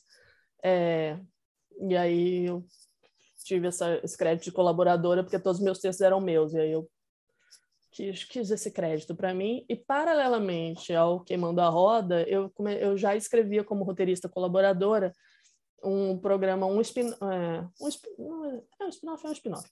Um spin-off da Samantha Schmutz chamado Aí Eu Vi Vantagem, que é uma série de humor da Jéssica. Então, eu era roteirista desse programa, o, o roteirista final, a redação final era Phil Braz, maravilhoso, com quem Grande vocês falaram, que sou, sou super fã. É, e aí, nesse mesmo ano, que aí começou o meu crush com o Multishow. Aí, nesse mesmo ano, eu entrei como colaboradora do Ferdinand Show, que a redação final na época era do Leandro Soares. E aí, depois, nos anos seguintes de Ferdinando Show, eu já entrei assinando a redação final, porque o Leandro, enfim, só deixando claro que é porque o Leandro fazia Vai Que Cola, fazia, enfim, fazia 526 outros programas, tá? Não tem. Aí eu, ele não podia mais fazer, e aí eu e o Marcelo Souza, que é amadíssima Suzy Brasil, a maior drag do Brasil, aí depois disso eu e ele, a gente assinou a redação final do Ferdinando Show até as temporadas finais. Ah, perfeito. E, Deixa eu ver onde que entra o prêmio Multishow nesse baile. Caramba, por mais cinco anos até 2017. Tá. Eu não sei que ano que, eu, que foi o prêmio. Eu tô perdendo não, na cronologia do Não, acho que são tantos trabalhos, cara, que eu também é, não conseguiria. Não, é, então, eu tô, eu tô vendo aqui, é porque um é de tal ano a tal ano, eu tô olhando para não errar. Eu não lembro qual foi o um do prêmio Multishow de Humor mas eu ele foi até, se eu não me engano, até 2017. Por mais de cinco anos eu trabalhei como na primeira temporada eu fiz, que eu escondo, mas depois eu já comecei a ser assistente de direção de ah, números, ah, tá. virei diretora do programa, sob direção geral do Pedro Antônio. e eu também trabalhava fazendo a pesquisa nacional de casting. Olha então, só. o prêmio. Então, o prêmio era o programa que mais. Era o que eu gravava mais rápido, e era a época da vida que eu mais me sentia trabalhando, porque era, eu fazia. Eu, fazia, eu era muito entregue para fazer bem, assim, porque, como pessoa que já tinha me apresentado em televisão como humorista, eu sabia o que significava para aquelas pessoas. Então eu tinha um empenho de eu gravava, eu gravava dois programas por dia, aí tinha uma ou os humoristas ficavam hospedados em algum lugar ou em alguma casa específica e eu fazia questão de ensaiar com quem era o próximo. Eu criava uma escala de ensaios totalmente louca, onde eu dormia muito pouco, mas eu fazia de propósito para as pessoas se sentirem emocionalmente amparadas, sabe? Porque é aquilo, é o trabalho profissional delas que vai ser exposto, porque eu pensava, eu quero fazer esse trabalho, me sentindo, se eu minha premissa era, eu estou aqui para dar eu quero dar oportunidade para esses artistas mostrarem o trabalho deles na TV. E quem sabe isso abre uma outra frente de trabalho para eles. Se eu pensasse que eu estava, tipo, ah, fazendo um concurso para ver as pessoas se lascarem, eu não tinha o menor interesse em estar ali. Então, eu queria muito que a pessoa tivesse direito a ter a melhor performance dela, até porque, como de uma certa forma, né, era um talent show, a gente só grava uma vez, então a pessoa tem que estar muito segura do que ela vai fazer para a gente gravar só uma vez, né? Claro que, óbvio, se, se acontece algum, programa, algum problema técnico, a gente vai fazer de novo, mas como é um talent show, é uma, é, enfim, cada, é um take uhum. para cada pessoa da apresentação. Larissa, e quem, quem nessa época aí que você estava fazendo casting e, e é, fazendo esses ensaios com as pessoas, quem mais você, você fique à vontade para falar, porque eu acho que deve ter passado muita gente, mas quem você lembra assim que você achou mais legal de, de meio que descobrir ou ajudar esse início de carreira é, ali no Prêmio Multishow? Porque, pô, é, é um, um, um, programa que lançou um monte de gente foda aí para o mercado e para o cenário, né? É, total. Eu, eu tenho muito orgulho, assim, de verdade. Fico muito feliz. Acho que um dos nomes que, que hoje em dia é um destaque do momento, e ele já era maravilhoso, mas eu lembro que eu estava com o laptop, numa das reuniões, eu com o laptop, abri o laptop, abri um vídeo do Paulo Vieira e falei para o Pedro, olha para esse menino. Aí fico até emocionadinha agora de contar, porque é muito legal você saber que um artista já é super potente e ver o que acontece com ele depois, né? Então, o Paulo Vieira, para mim, é, um, é uma felicidade muito grande, assim, ter sido alguém que eu, que eu falei, olha, esse cara, ele é maravilhoso, vai dar certo. Vai dar certo no sentido de que vai se dar bem no programa, né? Porque tem pessoas que são ótimas, mas aí isso é delicado também, porque eu, viajava o Brasil dirigindo os testes, então, na verdade, a minha coisa de virar mais para os outros foi quando eu fui virando mais diretora, porque como eu meio que é, tinha né, uma preocupação nossa de quem são esses comediantes que, que podem estar no programa, quem que a gente quer mostrar, e ao mesmo tempo né, com uma variedade de linguagens, de, de linguagens, de locais do Brasil, tinha toda uma preocupação com isso. É, aí eu quando eu fui ficando mais diretor e eu fui deixando um pouco mais de me apresentar porque eu me sentia roubando no jogo, sabe? Eu me sentia numa situação muito delicada de estar na coxinha com um colega que eu ia testar dali um tempo. Então eu fui, foi, eu fui virando uma pessoa mais de televisão quanto mais eu fui trabalhando no Multishow. E foi isso, assim. E aí mais nomes eu sei, eu estou respondendo uma pergunta depois da outra, não sei se está ficando difícil do jeito que eu estou falando, mas ok. É, e mais nomes além do Paulo Vieira, um querido com quem eu acabei de trabalhar no Melhor Brasil, que é o Estevão Nabote, que também uhum. foi um uhum. queridaço, assim, e ele fez alguns anos o teste para Multishow de Humor, ele falou, Natal a gente já sabe, né, Larissa? Natal é tal coisa, tal coisa, e fazer teste para Multishow de Humor. E eu lembro que e eu lembro num ano que ele fez o teste que eu por dentro assim pensei ele é finalista e que bom que, que esse ano ele tem tudo para ganhar o programa. Claro que eu não falo isso no lugar de winner winner loser, mas falo isso no lugar de que bom que que o canal vai olhar para ele, que coisas boas podem acontecer para ele. Uhum. Rafael Portugal também é um cara super querido, amado, porque eu torço muito assim, fiquei super feliz quando ele entrou pro Porta, na bot também.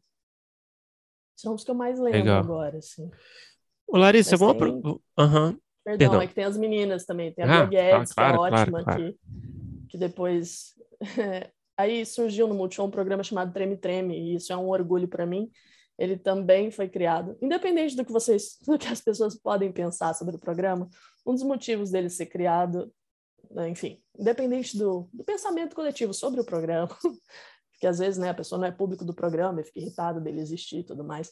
Mas um dos motivos dele existir era para aproveitar talentos do Prêmio Multishow de Humor. Isso ah, para mim foi um orgulho muito grande. Então me sentia muito muito madrinha das pessoas, vamos dizer assim.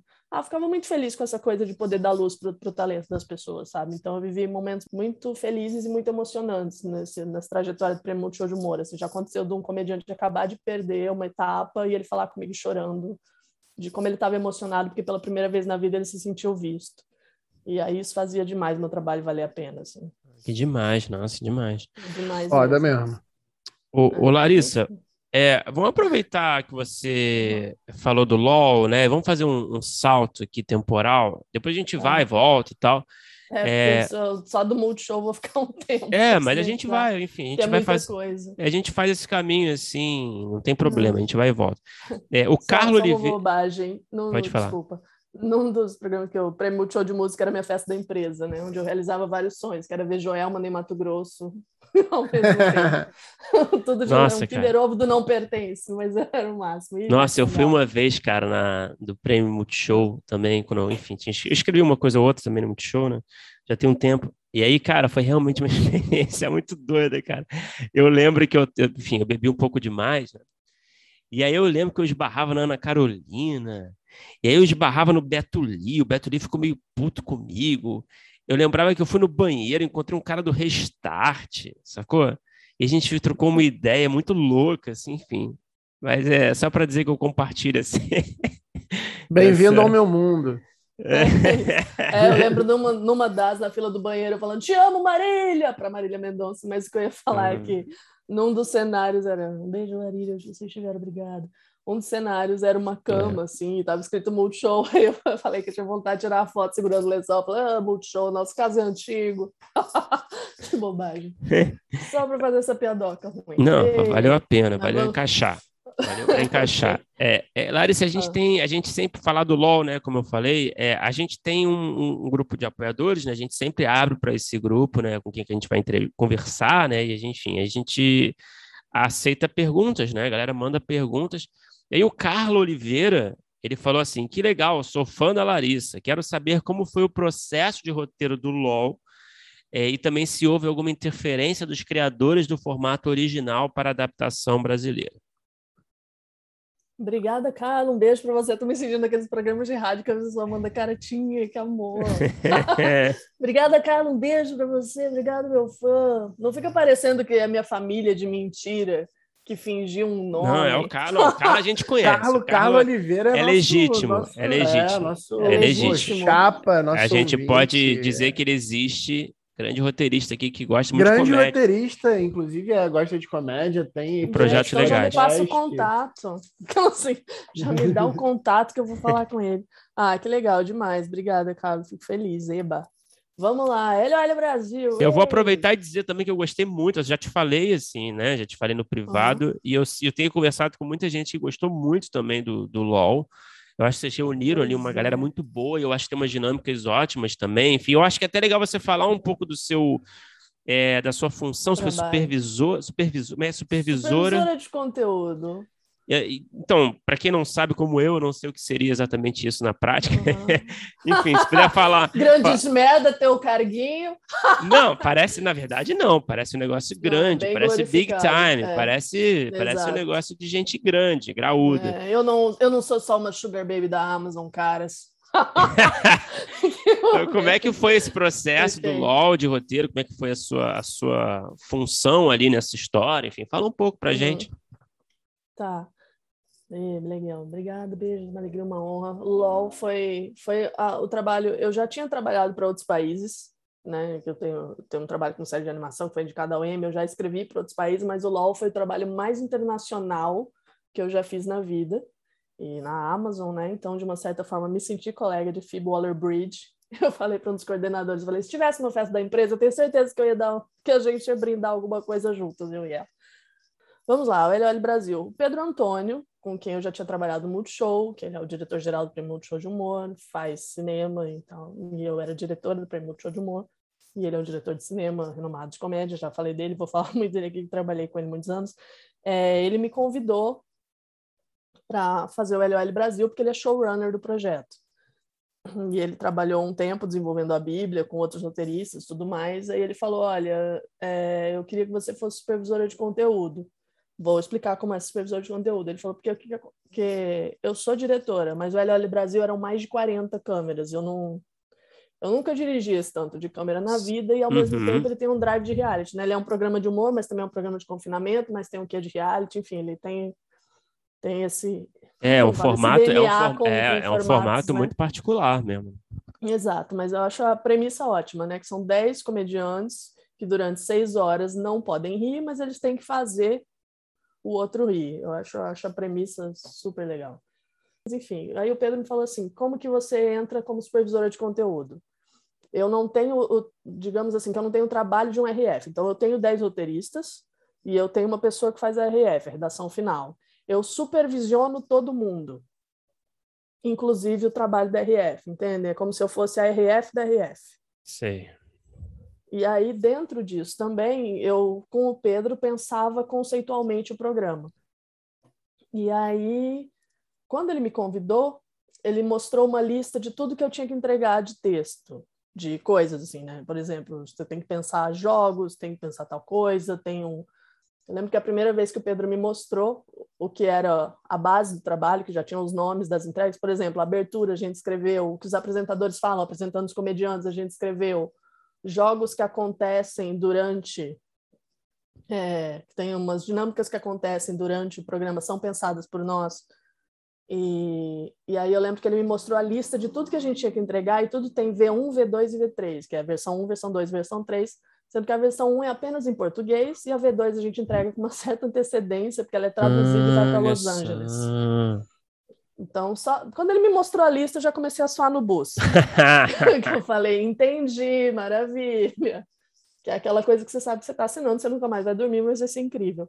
Claro. E aí, o que foi maravilhoso de trabalhar com a Amazon, tem uma coisa muito bonita deles, assim, que eles têm pautas muito latentes que eles defendem de verdade. A minha equipe tinha que ser 50% negra. Minha equipe não podia ser toda hétera branca, o que eu achei bom. Aliás, os héteros que tinham na equipe, eu falava, fala, Glória do sapatênis. Hum. que bobagem nas reuniões. É brincadeira, de repente podem tirar, porque a galera do sapatênis vai me cancelar. Aí... eu acho que não tem muita gente que escuta. Com todo respeito à galera podcast. do sapatênis. Tô zoando.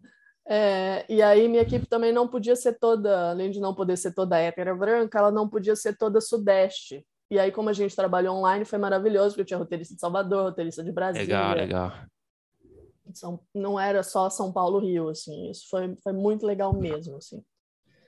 E voltando, então, eu tinha essas entregas, eu tinha uma equipe de 10 roteiristas e e o que é legal é que, como eu tinha, como é o LO, o LOL, que já é um, que eu ia falar, como que eles queriam falar, é, é, como o LOL já é um formato mundial de sucesso, mas é um formato que já existe, então o pessoal da Amazon, eles tinham como se fosse um showrunner de formato. Ah, e a ah, gente sim. tinha reuniões com essas pessoas para tirar dúvidas e para eles falarem. Lá nos Estados Unidos. Exatamente. A gente tinha reunião online com eles. Uhum. A primeira reunião com ele, quando ele começou a falar, eu pensei, mas é o melhor aluno do cultura inglesa. Ai, que bolsista. eu me achava fluente até ouvir ele falar, porque era maravilhoso. Ele falando, e chegava na nossa vez. So, for an example. uhum. era, era nítido o nível de fluência. Mas, enfim, foi maravilhoso porque a gente tinha sempre reuniões com a Amazon, que era nosso coordenador de conteúdo aqui no Brasil era o Glauco Sabino, também tinha o Vini, que também era da equipe. E aí a gente tinha essas pessoas da Amazon Brasil que aprovavam o que seria abertura, que aprovavam o que seria jogos, e também ia para internacional, esse momento internacional em Los Angeles. E a gente tinha reuniões com as pessoas que já tinham feito formato em outros países, com o showrunner do formato em outro país, que tirava dúvidas e explicava para a gente como deveria acontecer o processo de gravação, porque realmente a gente grava nas seis horas ali. Uhum. Ah, pera. E mas aí, tem uma. Mas, disso... mas, perdão, vai lá, vai lá. Não, não, desculpa, acho que eu já falei muito e não sei se estou respondendo. Não, super respondeu. Era só... muita demanda. Uhum, eu imagino, assim. Tem essa coisa, eu só ia comentar, né, que tem uma coisa também, eu até queria saber, de trazer essa coisa da brasilidade, né? Exatamente. Porque eu não sei sim. se isso é era uma, era uma demanda também. Era. sim, a gente tinha essa demanda, né? Porque é um formato que já existe, mas como é que a gente fazia ele ficar brasileiro? Uhum. Então, isso era uma demanda, assim, de como, como que isso era engraçado no Brasil, como que como que surgiram essas coisas e tal. Sim, tinha, tinha isso sim, forte. Legal. Uma outra coisa que eu queria perguntar sobre o LOL ainda uhum. é que eu imagino que tenha tido um, uma grande demanda de trabalho também é, depois de captação. Porque, assim, é, são seis horas. Uma, uma coisa que me chama e me chamou muita atenção, eu também adorei o, o, o formato, mas uma coisa que me chamou muita atenção é. E até eu conversei com o Bruno quando a gente viu os três primeiros episódios, né? Porque foram os três e depois os outros três. Como tem ganchos muito fortes. Os, os, os episódios eles têm uma, uma, uma, um, uma coesão e um gancho, e uma coisa de você ficar muito curioso, que eu imagino que tenha sido também bem trabalhado depois de ter um material muito grande que vocês receberam. E aí eu queria saber também como é que foi essa parte, se teve também muito trabalho ou se o formato já é tão bem trabalhado que vocês conseguiam quase que, que se é, proteger e se murar fazendo esse, essa parte de roteiro antes da captação. Entendi. Como seria mais ou menos essa parte de roteiros antes da captação? Então, a gente tinha 10 humoristas, né? 10 comediantes que participam do programa. A equipe de roteiro tinha reunião com esses, com esses humoristas, individual, um de cada vez, eles não sabiam é, quem, ia, quem ia estar tá lá, e a gente não falava quem eram os outros. E, mas a gente fala, explicava para eles o programa, pedia para eles assistirem, né? Todo mundo assistiu, inclusive minha equipe de roteiro toda. Eu falei, gente, por favor, tudo que está disponível na Amazon, em todos os outros países, eu preciso que todo mundo assista, até para a gente não repetir piada, não repetir ideia de número e tudo mais, e olhar bem o que, que a gente acha que funciona e que não funciona inclusive dos meus preferidos, óbvio que o da Austrália eu gosto muito da edição e da apresentadora, que é a Rebel Wilson, maravilhosa. O da Austrália é o primeiro, da Rebel Wilson? Não, acho que o primeiro é um oriental que tem um outro nome ainda. Eu vou Caraca. ter que olhar a matéria para falar certinho. Uhum. Tá, mas, mas voltando, tem, e aí essa tem coisa um oriental, do. que é o primeiro, e depois são os demais. Eu não tenho certeza se é o da Austrália, mas um dos que eu mais gosto é da Itália, o da Espanha também é bem legal. E aí, voltando, voltando essa coisa do pré-roteiro e o roteiro uhum. pós-captação. Exato. Quer dizer, tá. o roteiro e o roteiro pós, né?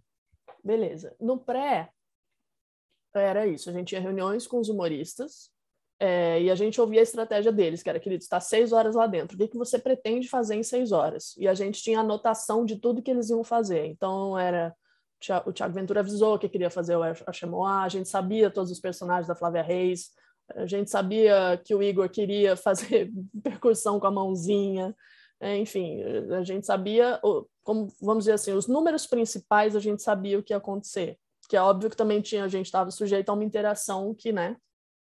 Então a gente sabia que o Nabote ia se vestir de frango, é, sabia do número da Bruna, enfim. Então a gente tinha a estratégia deles, que dentro disso a gente podia ter sugestões ou não de, de coisas que não eram exatamente o número, mas a interação. E a gente pedia para eles separarem qual era o momento deles de bater a panela. Tipo, a gente gostaria que vocês soubessem qual é esse momento. Claro que assim, a pessoa é livre para tomar a decisão que ela quiser lá dentro também, né? Dentro do, do regulamento do programa e tudo mais. Então tinha isso, tinha a gente sabia o que cada um provavelmente faria. Sabia até da fralda horas. do Defante? Sabia, sabia. que pariu, aquilo uhum. ali é um, é um caso extremo mesmo, né? Exato, não, é porque vocês não ouviram as ideias anteriores, a gente resolveu que.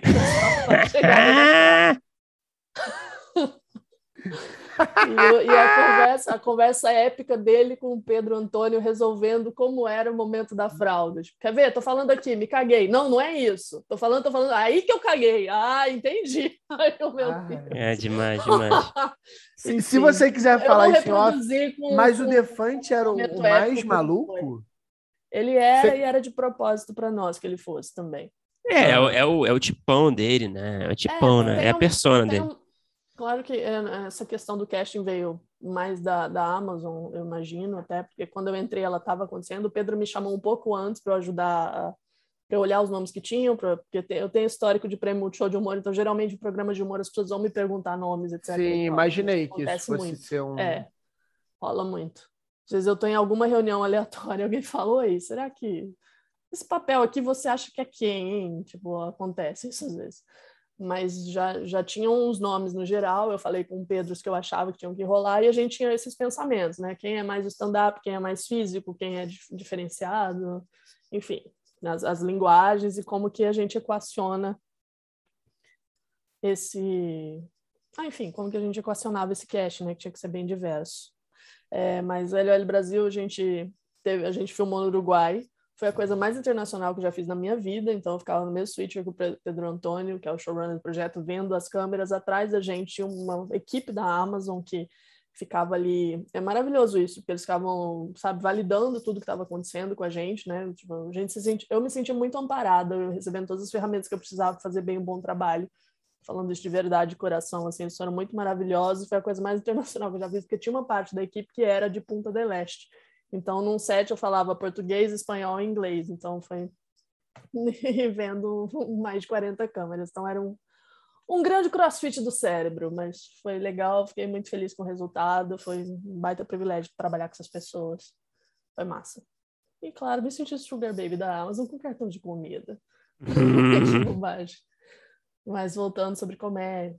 Foi Nossa, isso. Foi sobreviver o Guinho deve ser impossível. Oi? É, isso era, era o pânico de todo mundo. Impossível. Era o pânico deles todos, assim. O Igor é Igor maravilhoso. É um Na gênio, primeira Igor entrevista, é um gente, Igor, você é hilário. Ele, ah, eu sou arisco como uma jaguatirica. Ele é maravilhoso. Mas, Larissa, eu queria te fazer Sim. uma pergunta, é, indo para um outro lugar da sua carreira. Uhum. Você uhum. é professora e uma coisa que, assim, é, a gente conversa com bastante gente de humor aqui, o Bruno é um cara que escreve bastante humor e eu sou uma pessoa que curto muito consumir, mas eu acho uma, uma forma de escrita muito difícil. Você só faz eu, uso recreativo, né, Pipo? Eu é. É mais ou menos isso. Eu queria, eu queria, saber se você que, que pô, convive com muita gente que é aluna, conviveu a sua carreira inteira trabalhando com isso, se você acha que no humor especificamente é, existe uma questão de dom, sei lá, de é, facilidade é, natural, se você acha que. Porque tem duas coisas que muitos dos. Tudo isso para pode... perguntar, você se acha talentosa? Não, não, não, é porque tem, não, é porque tem duas coisas, assim. A gente conversando com a galera de humor aqui no podcast, uma coisa que para mim ficou e fica muito claro é que é, quem escreve humor bem não necessariamente é um cara engraçadão, é uma pessoa que está é, sempre fazendo piada tal. São, são duas coisas que são um pouco separadas. Sim. Mas a minha questão é a seguinte: para escrever humor bem, é, precisa ter um diferencial inato. Você acha isso? Assim, porque assim, é, e aí a gente parte, sei lá, de um outro ponto. Eu acho que a gente está conversando aqui com você pô, é, é chovendo molhado, que você escreve bem pra caramba humor e, e, outras pessoas que passaram aqui. Tem muita gente que escreve bem humor, mas eu, eu, eu por exemplo, que sou uma pessoa que curto muito, mas é, não me aventuro tanto, eu, eu, eu, fico um pouco na dúvida se é o tipo de coisa que é, dá para aprender qualquer um. É, precisa ter um talento, precisa. É, você que lidar muito com isso, o que, que você acha nesse sentido? É, delicado para mim esse lugar do talento. Inclusive, a Camila Vaz, que foi a minha colega stand-up do Comédia de Salto, a gente trabalhou anos junto, a gente se zoou. A gente tem uma brincadeira de a gente se fala no telefone falando como é que tá esse talento brilhante do Brasil? é, a gente tem sempre quando a gente se fala por telefone, a gente começa com essa brincadeira. Tem uma onda que eu não às vezes as pessoas falam comigo como se eu fosse uma pessoa muito talentosa, mas a ideia de dom me dá a sensação como se fosse um bibiri bobiri bu, que a pessoa nasce e aconteceu, sabe? E eu acho que eu me acho eu penso que eu sou mais a pessoa da técnica e do trabalho. Tipo, eu resolvi que eu queria fazer essas coisas, eu fui estudar para fazer essas coisas. E aí isso, e aí é um treino mental de, de linha de raciocínio que você vai ficando rápido, você vai fazendo associação, você vai emendando uma piada na outra, enfim. É, e aí tem, tem um, um olhar que, que você começa a ter do mundo em relação a isso. e você vai desenvolvendo essas associações. E eu acho que isso é mais um treino, um exercício, uma técnica. Mas você não acha que tem gente que não, não tem assim, é, não, tem uma coisa de predisposição eu... também de gente que não tem um senso de humor, talvez, que não sabe? Uhum, entendo. Eu acho que tem, tem alguns fatores, que é assim, o que que tem, tem uma coisa que é, o que que, uma vez eu estava conversando com o Claudio Torres Gonzaga, que é, foi, né, que, eu, que eu fui assistente de direção e é o fundador do Comédia em Pé, Comédia em Pé, antes do, do mundo internetico, você era legitimado como. Uhum, Comédia sei, em Pé sei. do mundo internetico, faz, ser convidado do Comédia em Pé era um selo do Imetro como comediante stand-up nacional, sabe? Sei. É, e o Cláudio enfim, Torres, pô. Exato, é, e o Cláudio, enfim, VRF de vários programas de humor de sucesso, assim, um cara super querido. É... Mas estou falando isso porque uma vez a gente teve uma conversa num dos ensaios do Enfim Nós, que era com o Bruno Mazeu, que é maravilhoso, e o Fernando Rodrigues. Ah, um parênteses, nada a ver, mas meu primeiro trabalho mesmo com televisão foi como assistente, como, como assistente de direção do Cilada, do Bruno Mazeu. Ele, ele ia gravar o Cilada uhum. depois do Enfim Nós, e aí eu fui, tipo, uma terceira assistente de direção. Foi a primeira coisa que eu fiz no Multishow, não sabia que depois ia virar meu, meu crush de um tempo. Uhum. Mas enfim, um parênteses aleatório. É porque eu esqueço às vezes também. Mas enfim, maravilhoso, Bruno, obrigada. Mas voltando à conversa que eu tive com o Torres Gonzaga, ele falou: você tem que entender o que, que é engraçado para você e o que, que é engraçado para as pessoas. Ele não falou num clima de briga, a gente estava conversando sobre humor, né? Tipo, ele, ele, falou: isso é importante ser entendido. O que, é engraçado para você o que é engraçado para as pessoas. E eu vivo muito isso escrevendo humor para televisão. Às vezes você vai escrever um programa, e acho que a gente vive isso muito, né? Como enfim, roteiristas, artistas, a gente consome muitas coisas que são de fora, né? Então eu assisto Marvelous Miss Maisel, mas dificilmente eu vou escrever algo semelhante. E não, eu não falo isso desmerecendo a indústria nacional, sabe? Mas provavelmente eu, a gente assiste coisas que dificilmente a gente vai, vai escrever com aquelas camadas, com, com aquele tipo de, de design narrativo e tudo mais. Então, acho que é um desafio também você entender para quem você está fazendo. E eu, e eu, sempre tive isso muito na minha mente, assim. Eu tô... É, eu tô... É, vou fazer agora esse evento empresa que tem mais senhoras, certas piadas eu não quero falar eu tô num eu tenho eu tinha uma piada que eu tinha uma piada que eu me achava bem sapecona que eu que eu mencionava Hitler sei lá. E tem uma outra que eu falo de Estado Islâmico. Então se eu estou em lugar X eu não vou fazer. Eu lembro que essa minha piada que eu só mencionava Hitler mas nem era uma coisa terrível eu ia me apresentar no shopping em Genópolis eu pensei hoje eu não vou fazer essa piada porque para mim não é legal fazer ela hoje assim. É, enfim, e aí eu acho que são, são esses cuidados, e, e eu acho que o lugar de inteligência do humor é muito esse, assim, do que o que eu acho engraçado, o que vai ser engraçado para as outras pessoas, e eu acho que a, que a grande acho que a grande luz na cabeça do humorista é quando ele entende onde ele brilha. Eu sei que eu falei do jeito mais cafona, mas isso para mim era muito importante do Prêmio Multishow de Humor e era onde eu me sentia bem como diretora do programa, que eu acho que eu entendia com clareza onde era o lugar onde era o, melhor, o, lugar, melhor lugar da pessoa, tipo, como Cartoon Network, o melhor lugar para cartoon, tipo, o melhor lugar de comédia Sei. daquela pessoa, onde ela é engraçada, porque às vezes a pessoa, sei lá, eu nunca fui a pessoa que super faz piadas sexualizadas, vamos dizer assim, e eu nunca tentei ser essa pessoa, então às vezes acho que a pessoa às vezes tenta muito ser o que ela não é, e ela não entende que é mais ela usando o que ela é, o que as ferramentas que ela tem a favor dela, e menos ela tentando ser alguma coisa que ela imaginou. Claro que Pode acontecer também, enfim, mas acho que vocês entendem o que eu tô falando. Claro. Ou tá confuso? Não, tá super compreensível aqui. Então, eu acho que é mais isso, e aí dentro disso, técnica. E aí uhum. acho que. Eu entendo que vocês estão falando de, às vezes, do talento nato, porque tem gente que não tem muito timing, tem gente que não é muito engraçada. E aí eu acho que. Eu, eu dei muitos anos aula de stand-up na Casa do Humor, em São Paulo, que é um espaço do Márcio Bala. Dei muitos anos aula de stand-up comedy na Casa do Humor, em São Paulo, que era no espaço do Márcio Balas. Um beijo, Márcio Balas, que né, é clown e dá aula de improviso uhum, Sei. E aí tem uma coisa que eu pensava que é, é, muito legal a pessoa entender como faz uma piada, mas ao mesmo tempo tem um lugar ingrato, porque eu era uma professoria muito da terrível, eu dava um dia mais teórico, no outro a pessoa já tinha que se apresentar, tinha que se apresentar um texto, e eu tinha um outro, um outro curso que era stand-up para iniciados, que aí você chega com seu material, vou dirigir você e a gente faz uma noite de apresentação de open mic. E aí eu tenho outros colegas que dão aula e falam, você não devia fazer isso. Óbvio que são homens e héteros, né, hilário.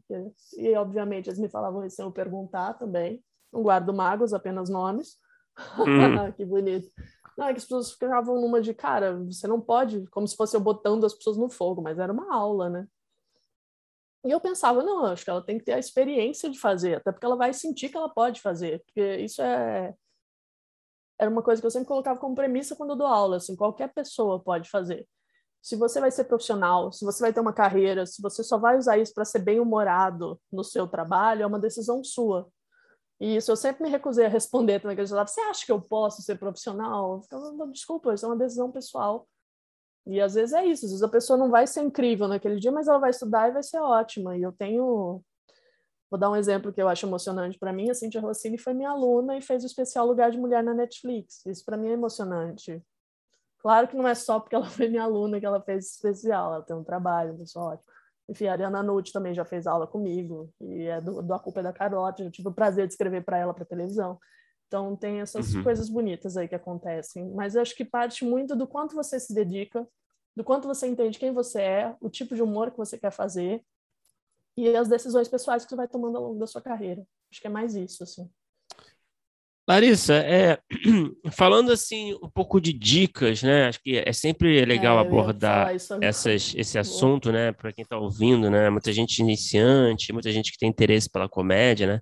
O que, que você dá assim de dica assim para o pessoal que está nesse perfil, né? Para esse pessoal entrar de fato assim no mercado, assim, talvez numa sala de roteiro, falando de comédia, né? Especificamente, talvez numa sala do multishow, enfim, talvez em, projetos é, similares né, aos que você trabalhou. Você tem alguma dica? O que, que você pode oferecer? Assim, eu sei que é, a gente tem, é um mercado muito difícil, né? Não tem muito uma regra, não tem muito caminho das pedras. Mas o que, que você diria para essa galera não, não se desanimar? É para quem quer entrar no mercado como roteirista de humor, né? Isso, é. Maravilha. É porque eu ia falar isso, acho que eu respondi muito a pergunta anterior falando sobre performance, né? Mas eu acho que para você ser roteirista de humor, primeiro assista tudo que você puder, se você sendo público ou não, porque eu acho que a gente tem que ter referência. E aí é do, do que é gringo, do que não é gringo. Tenta entender o caminho do humor no Brasil quando dei aula na roteiraria, aliás, uma alegria, uma honra, é, eu falava isso, assim, olha, eu acho que a gente tem que saber. Você pode, ah, eu não concordo com os trapalhões, ok, mas tem que saber que existiu, você tem que saber que existiu Família Trapos, tem que saber o que era TV claro. Piratas, tem que saber. Não concorda, é ótimo, né? Não concordo não? com os trapalhões, é não, ótimo. Não, é porque eu lembro, não, é que eu lembro que eu falei, não, porque tem os trapalhões. não, mas aí as pessoas começaram a falar socialmente das piadas, óbvio, mas Sei. assim, mas é, foi um grupo de referência de humor no Brasil. Você tem que saber que, existi claro. que eles existiram. Que esses artistas existiram. Foi um grupo que existiu. Ah, falei errado. Enfim, acho uhum. sempre importante saber quem existiu, quem veio antes. E até quando você não gosta, é, ah, não sou público disso, mas aprende a fazer. Uma das coisas que eu fiz com a, com a turma da roteiraria, eu peguei um quadros, formato de quadro do Zorra Total e fiz as pessoas aprenderem a escrever dentro daquele formato, assim. Ah, eu não gosto. Beleza, você não gosta, mas é uma fórmula que funciona. Veja se você sabe fazer, porque às vezes você pode se surpreender. Ah, eu não gosto. Poxa, eu gostei de escrever isso. Então, eu acho que tem um lugar que é ter muita referência, ter técnica, que já aconteceu de eu trabalhar com uma equipe que não sabia o que era punch. Isso para mim é um pouco delicado. Então, assim, uhum. assim, você tem que você tem que entender onde estão as piadas e por que elas estão funcionando. Até porque se você é um roteirista está no set e a equipe não entender, você tem que saber falar. E eu tenho um fato belo para falar disso, que é quando era a redação final do Ferdinando Show, eu tinha uma piada que mencionava Xirra. E eu acho que eu não tinha rubricado isso na hora. E aí eu falei, o diretor era o Pedro Antônio, aí eu falei com ele, aqui nessa hora é Xirra, então na hora que o Magela subir o braço, eu tenho que ter o raio, eu tenho que ter não sei o que, eu tenho que ter exatamente a referência visual da Xirra para ela acontecer.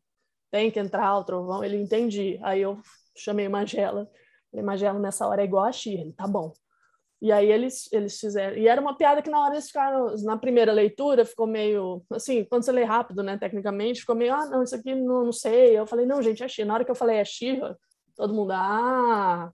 E aí a piada foi gravada, funcionou, teve a referência visual e ela virou chamada de intervalo no Multishow. Então, Legal. Entenda, né, tudo isso para falar, entenda onde, onde é engraçado ali, porque é engraçado ali, sabe? Para você poder explicar para as pessoas. Então, referência, técnica É, se você tem interesse em trabalhar no mercado com pessoas específicas, procure essas pessoas sem ser psicopata.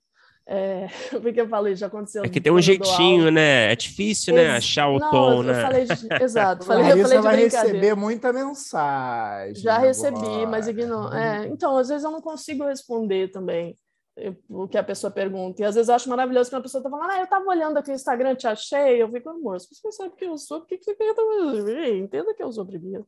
Tô zoando. É, mas o que eu falo do sem ser psicopata, eu tô brincando, mas assim, já aconteceu de eu dar aula, o cara entregar um envelope para mim e falar: Isso é tudo que eu já escrevi na vida, eu quero que você leia. Eu não vou ler. E eu falei, eu falo com as pessoas numa boa, assim, tipo, desculpa, eu não vou ler. E não é de maldade. Tem uma coisa também que é assim, por exemplo, agora eu tô no momento também a rainha do contrato de confidencialidade, eu estou desenvolvendo uma série internacional de humor autoral. Eu evito ler qualquer coisa de qualquer pessoa, entende? porque nesse momento eu estou em desenvolvimento. Legal. E aí, mas assim, o que, que, é? Qual é o lance? Você tem interesse em trabalhar com alguém? vou dar um exemplo. Eu, eu, gosto muito da Tati Bernardi, gosto muito da Camila Frender, acho elas muito, muito ótimas.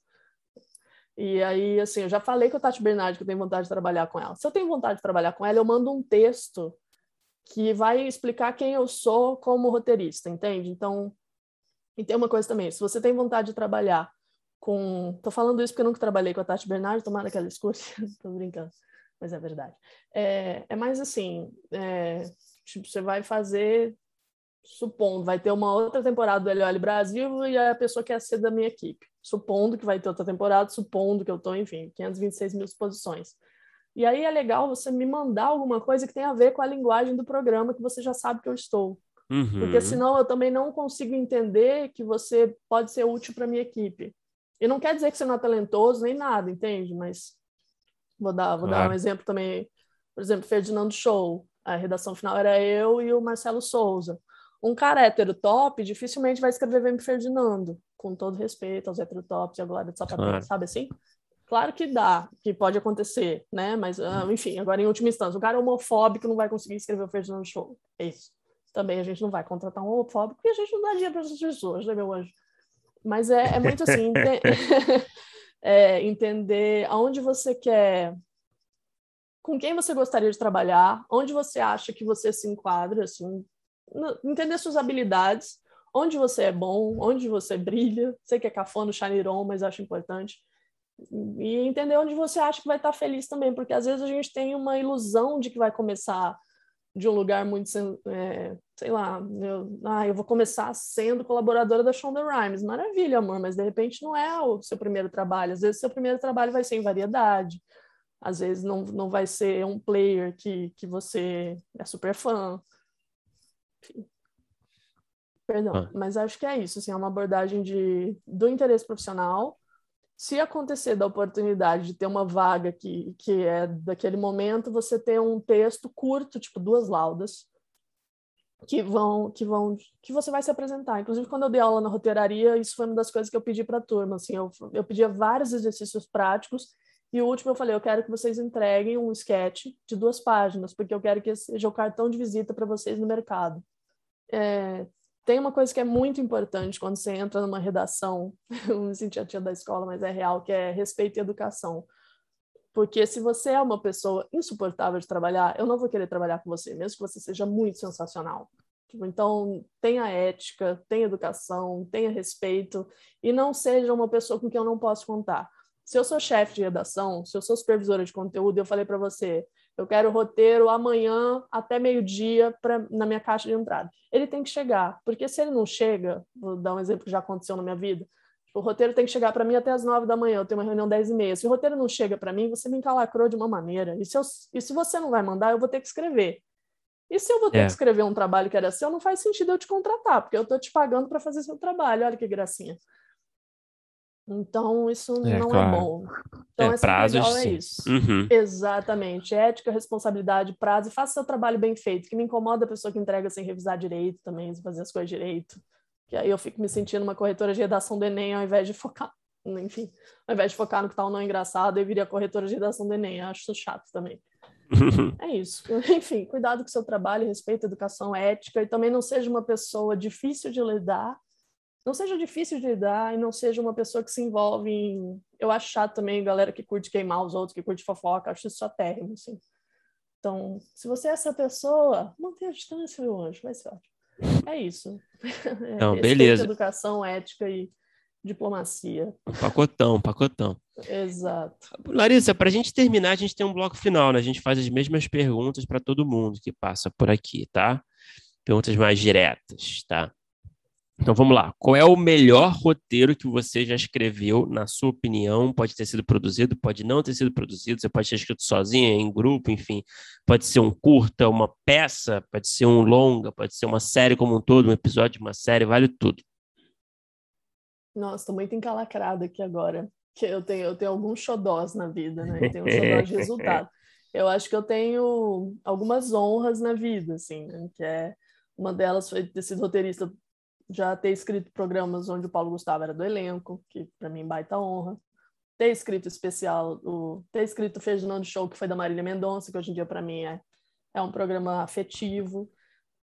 E tem um projeto, que é meu projeto do coração, que foi o Ico Beat Zip, que foi o projeto onde eu fui indicada ao M, que é uma série de animação, que era meu, um dos meus sonhos de vida, era trabalhar com série de animação, e ali eu era roteirista e também fazia voz original, eu era fazia a Kelly, a personagem que era, de uma certa forma, o alívio cômico da série. Então, isso para mim foi bem emocionante, porque foi...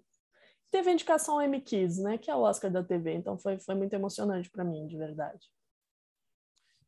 E qual é o... aí.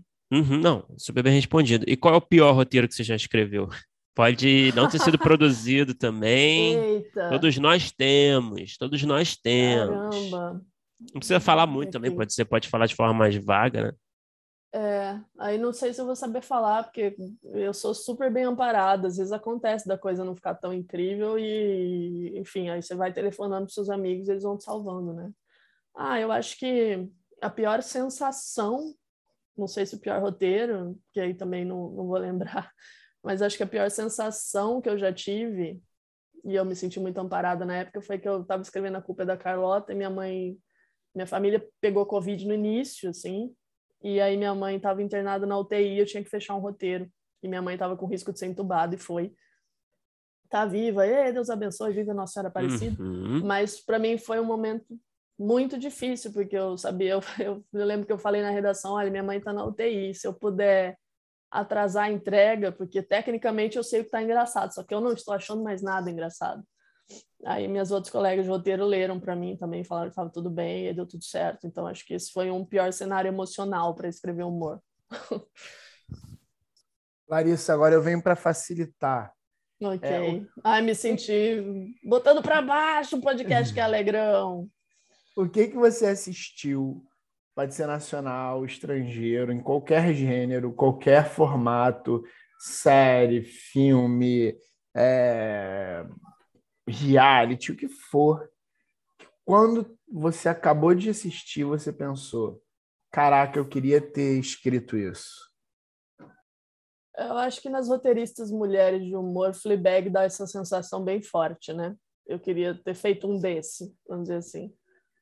Sensacional. Mas quando, mas quando, quando eu era criança, enfim, dando que denúncia da minha faixa etária, mas estou estamos aí, estamos viva, graças a Deus.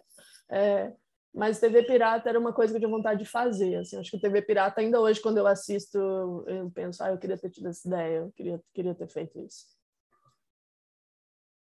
Acho que estamos dentro. Mas e Marvelous lá... Miss Maisel eu também uhum. baixo no meu coraçãozinho, que é uma essa é a primeira vez que eu vi a premissa. Você era uma comediante estudar para mulher com esse Lenny Bruce. Como é que você não teve essa ideia de premissa, Anja? Mas ok, que bom que alguém teve e fez. E Larissa, para terminar, qual é o. Novamente, fica à vontade para falar quando você quiser, pode falar de forma mais superficial, tá? Se for o caso. Qual é o projeto que você tem ali que está no topo da sua lista de desejos para realizar algum dia, seja na, enfim, no streaming, na, na TV, no cinema? Uhum, Tem algum projeto especial ali que você possa revelar minimamente? É. Ah, é, agora eu tenho minha série de comédia autoral internacional, que por ela, não posso falar nada sobre ela, mas tô, tô bem animada com, com essa possibilidade. É para Hollywood, Larissa? Não, não, ainda não. Mas quem sabe? Leva a gente. ainda não é Hollywood, exatamente. É para Malibu. Todo, Exatamente. Todos nós correndo na areia, tal qual o Baywatch, para ter uma ideia de input para o próximo episódio. é, tô, tô feliz com a série de comédia autoral que estou fazendo agora. Estou escrevendo, é, a ideia é minha e eu também sou a RF, autora. E eu tenho um, meu projeto do coração é minha série de animação que chama Le Petits Artistes, que são pequenos grandes artistas. É minha série de animação. Essa é do coração, essa eu espero um dia poder fazer. Eu já vi um glimpse dela na, nas nossas aulas e Exato.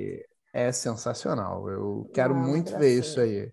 Eu curti gente... muito. que amor, obrigada. Porque no fundo a gente trabalha para quê? Para ter um boneco, para ter um boneco que aperta a barriga e vai falar o seu bordão. É isso. que bobagem. com isso. Mas é esse do coração. Tem uma lista, tem um wishlist forte aí, mas esse é, é minha fofurinha. Larissa, é isso. Muito ah, obrigado senhores. por conversar com a gente. Passou rápido.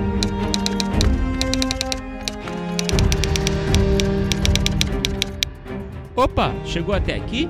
Muito obrigado por escutar. Conheça nossa campanha de apoio na Aurelo em escute.orelo.audio barra primeiro tratamento. Por lá você pode ganhar recompensas exclusivas e nos ajudar a continuar conversando com os nossos roteiristas favoritos. Tem dicas, comentários ou sugestões? Fala com a gente pelas nossas redes sociais e não se esqueça de assinar o feed do primeiro tratamento pela Aurelo. Até a próxima!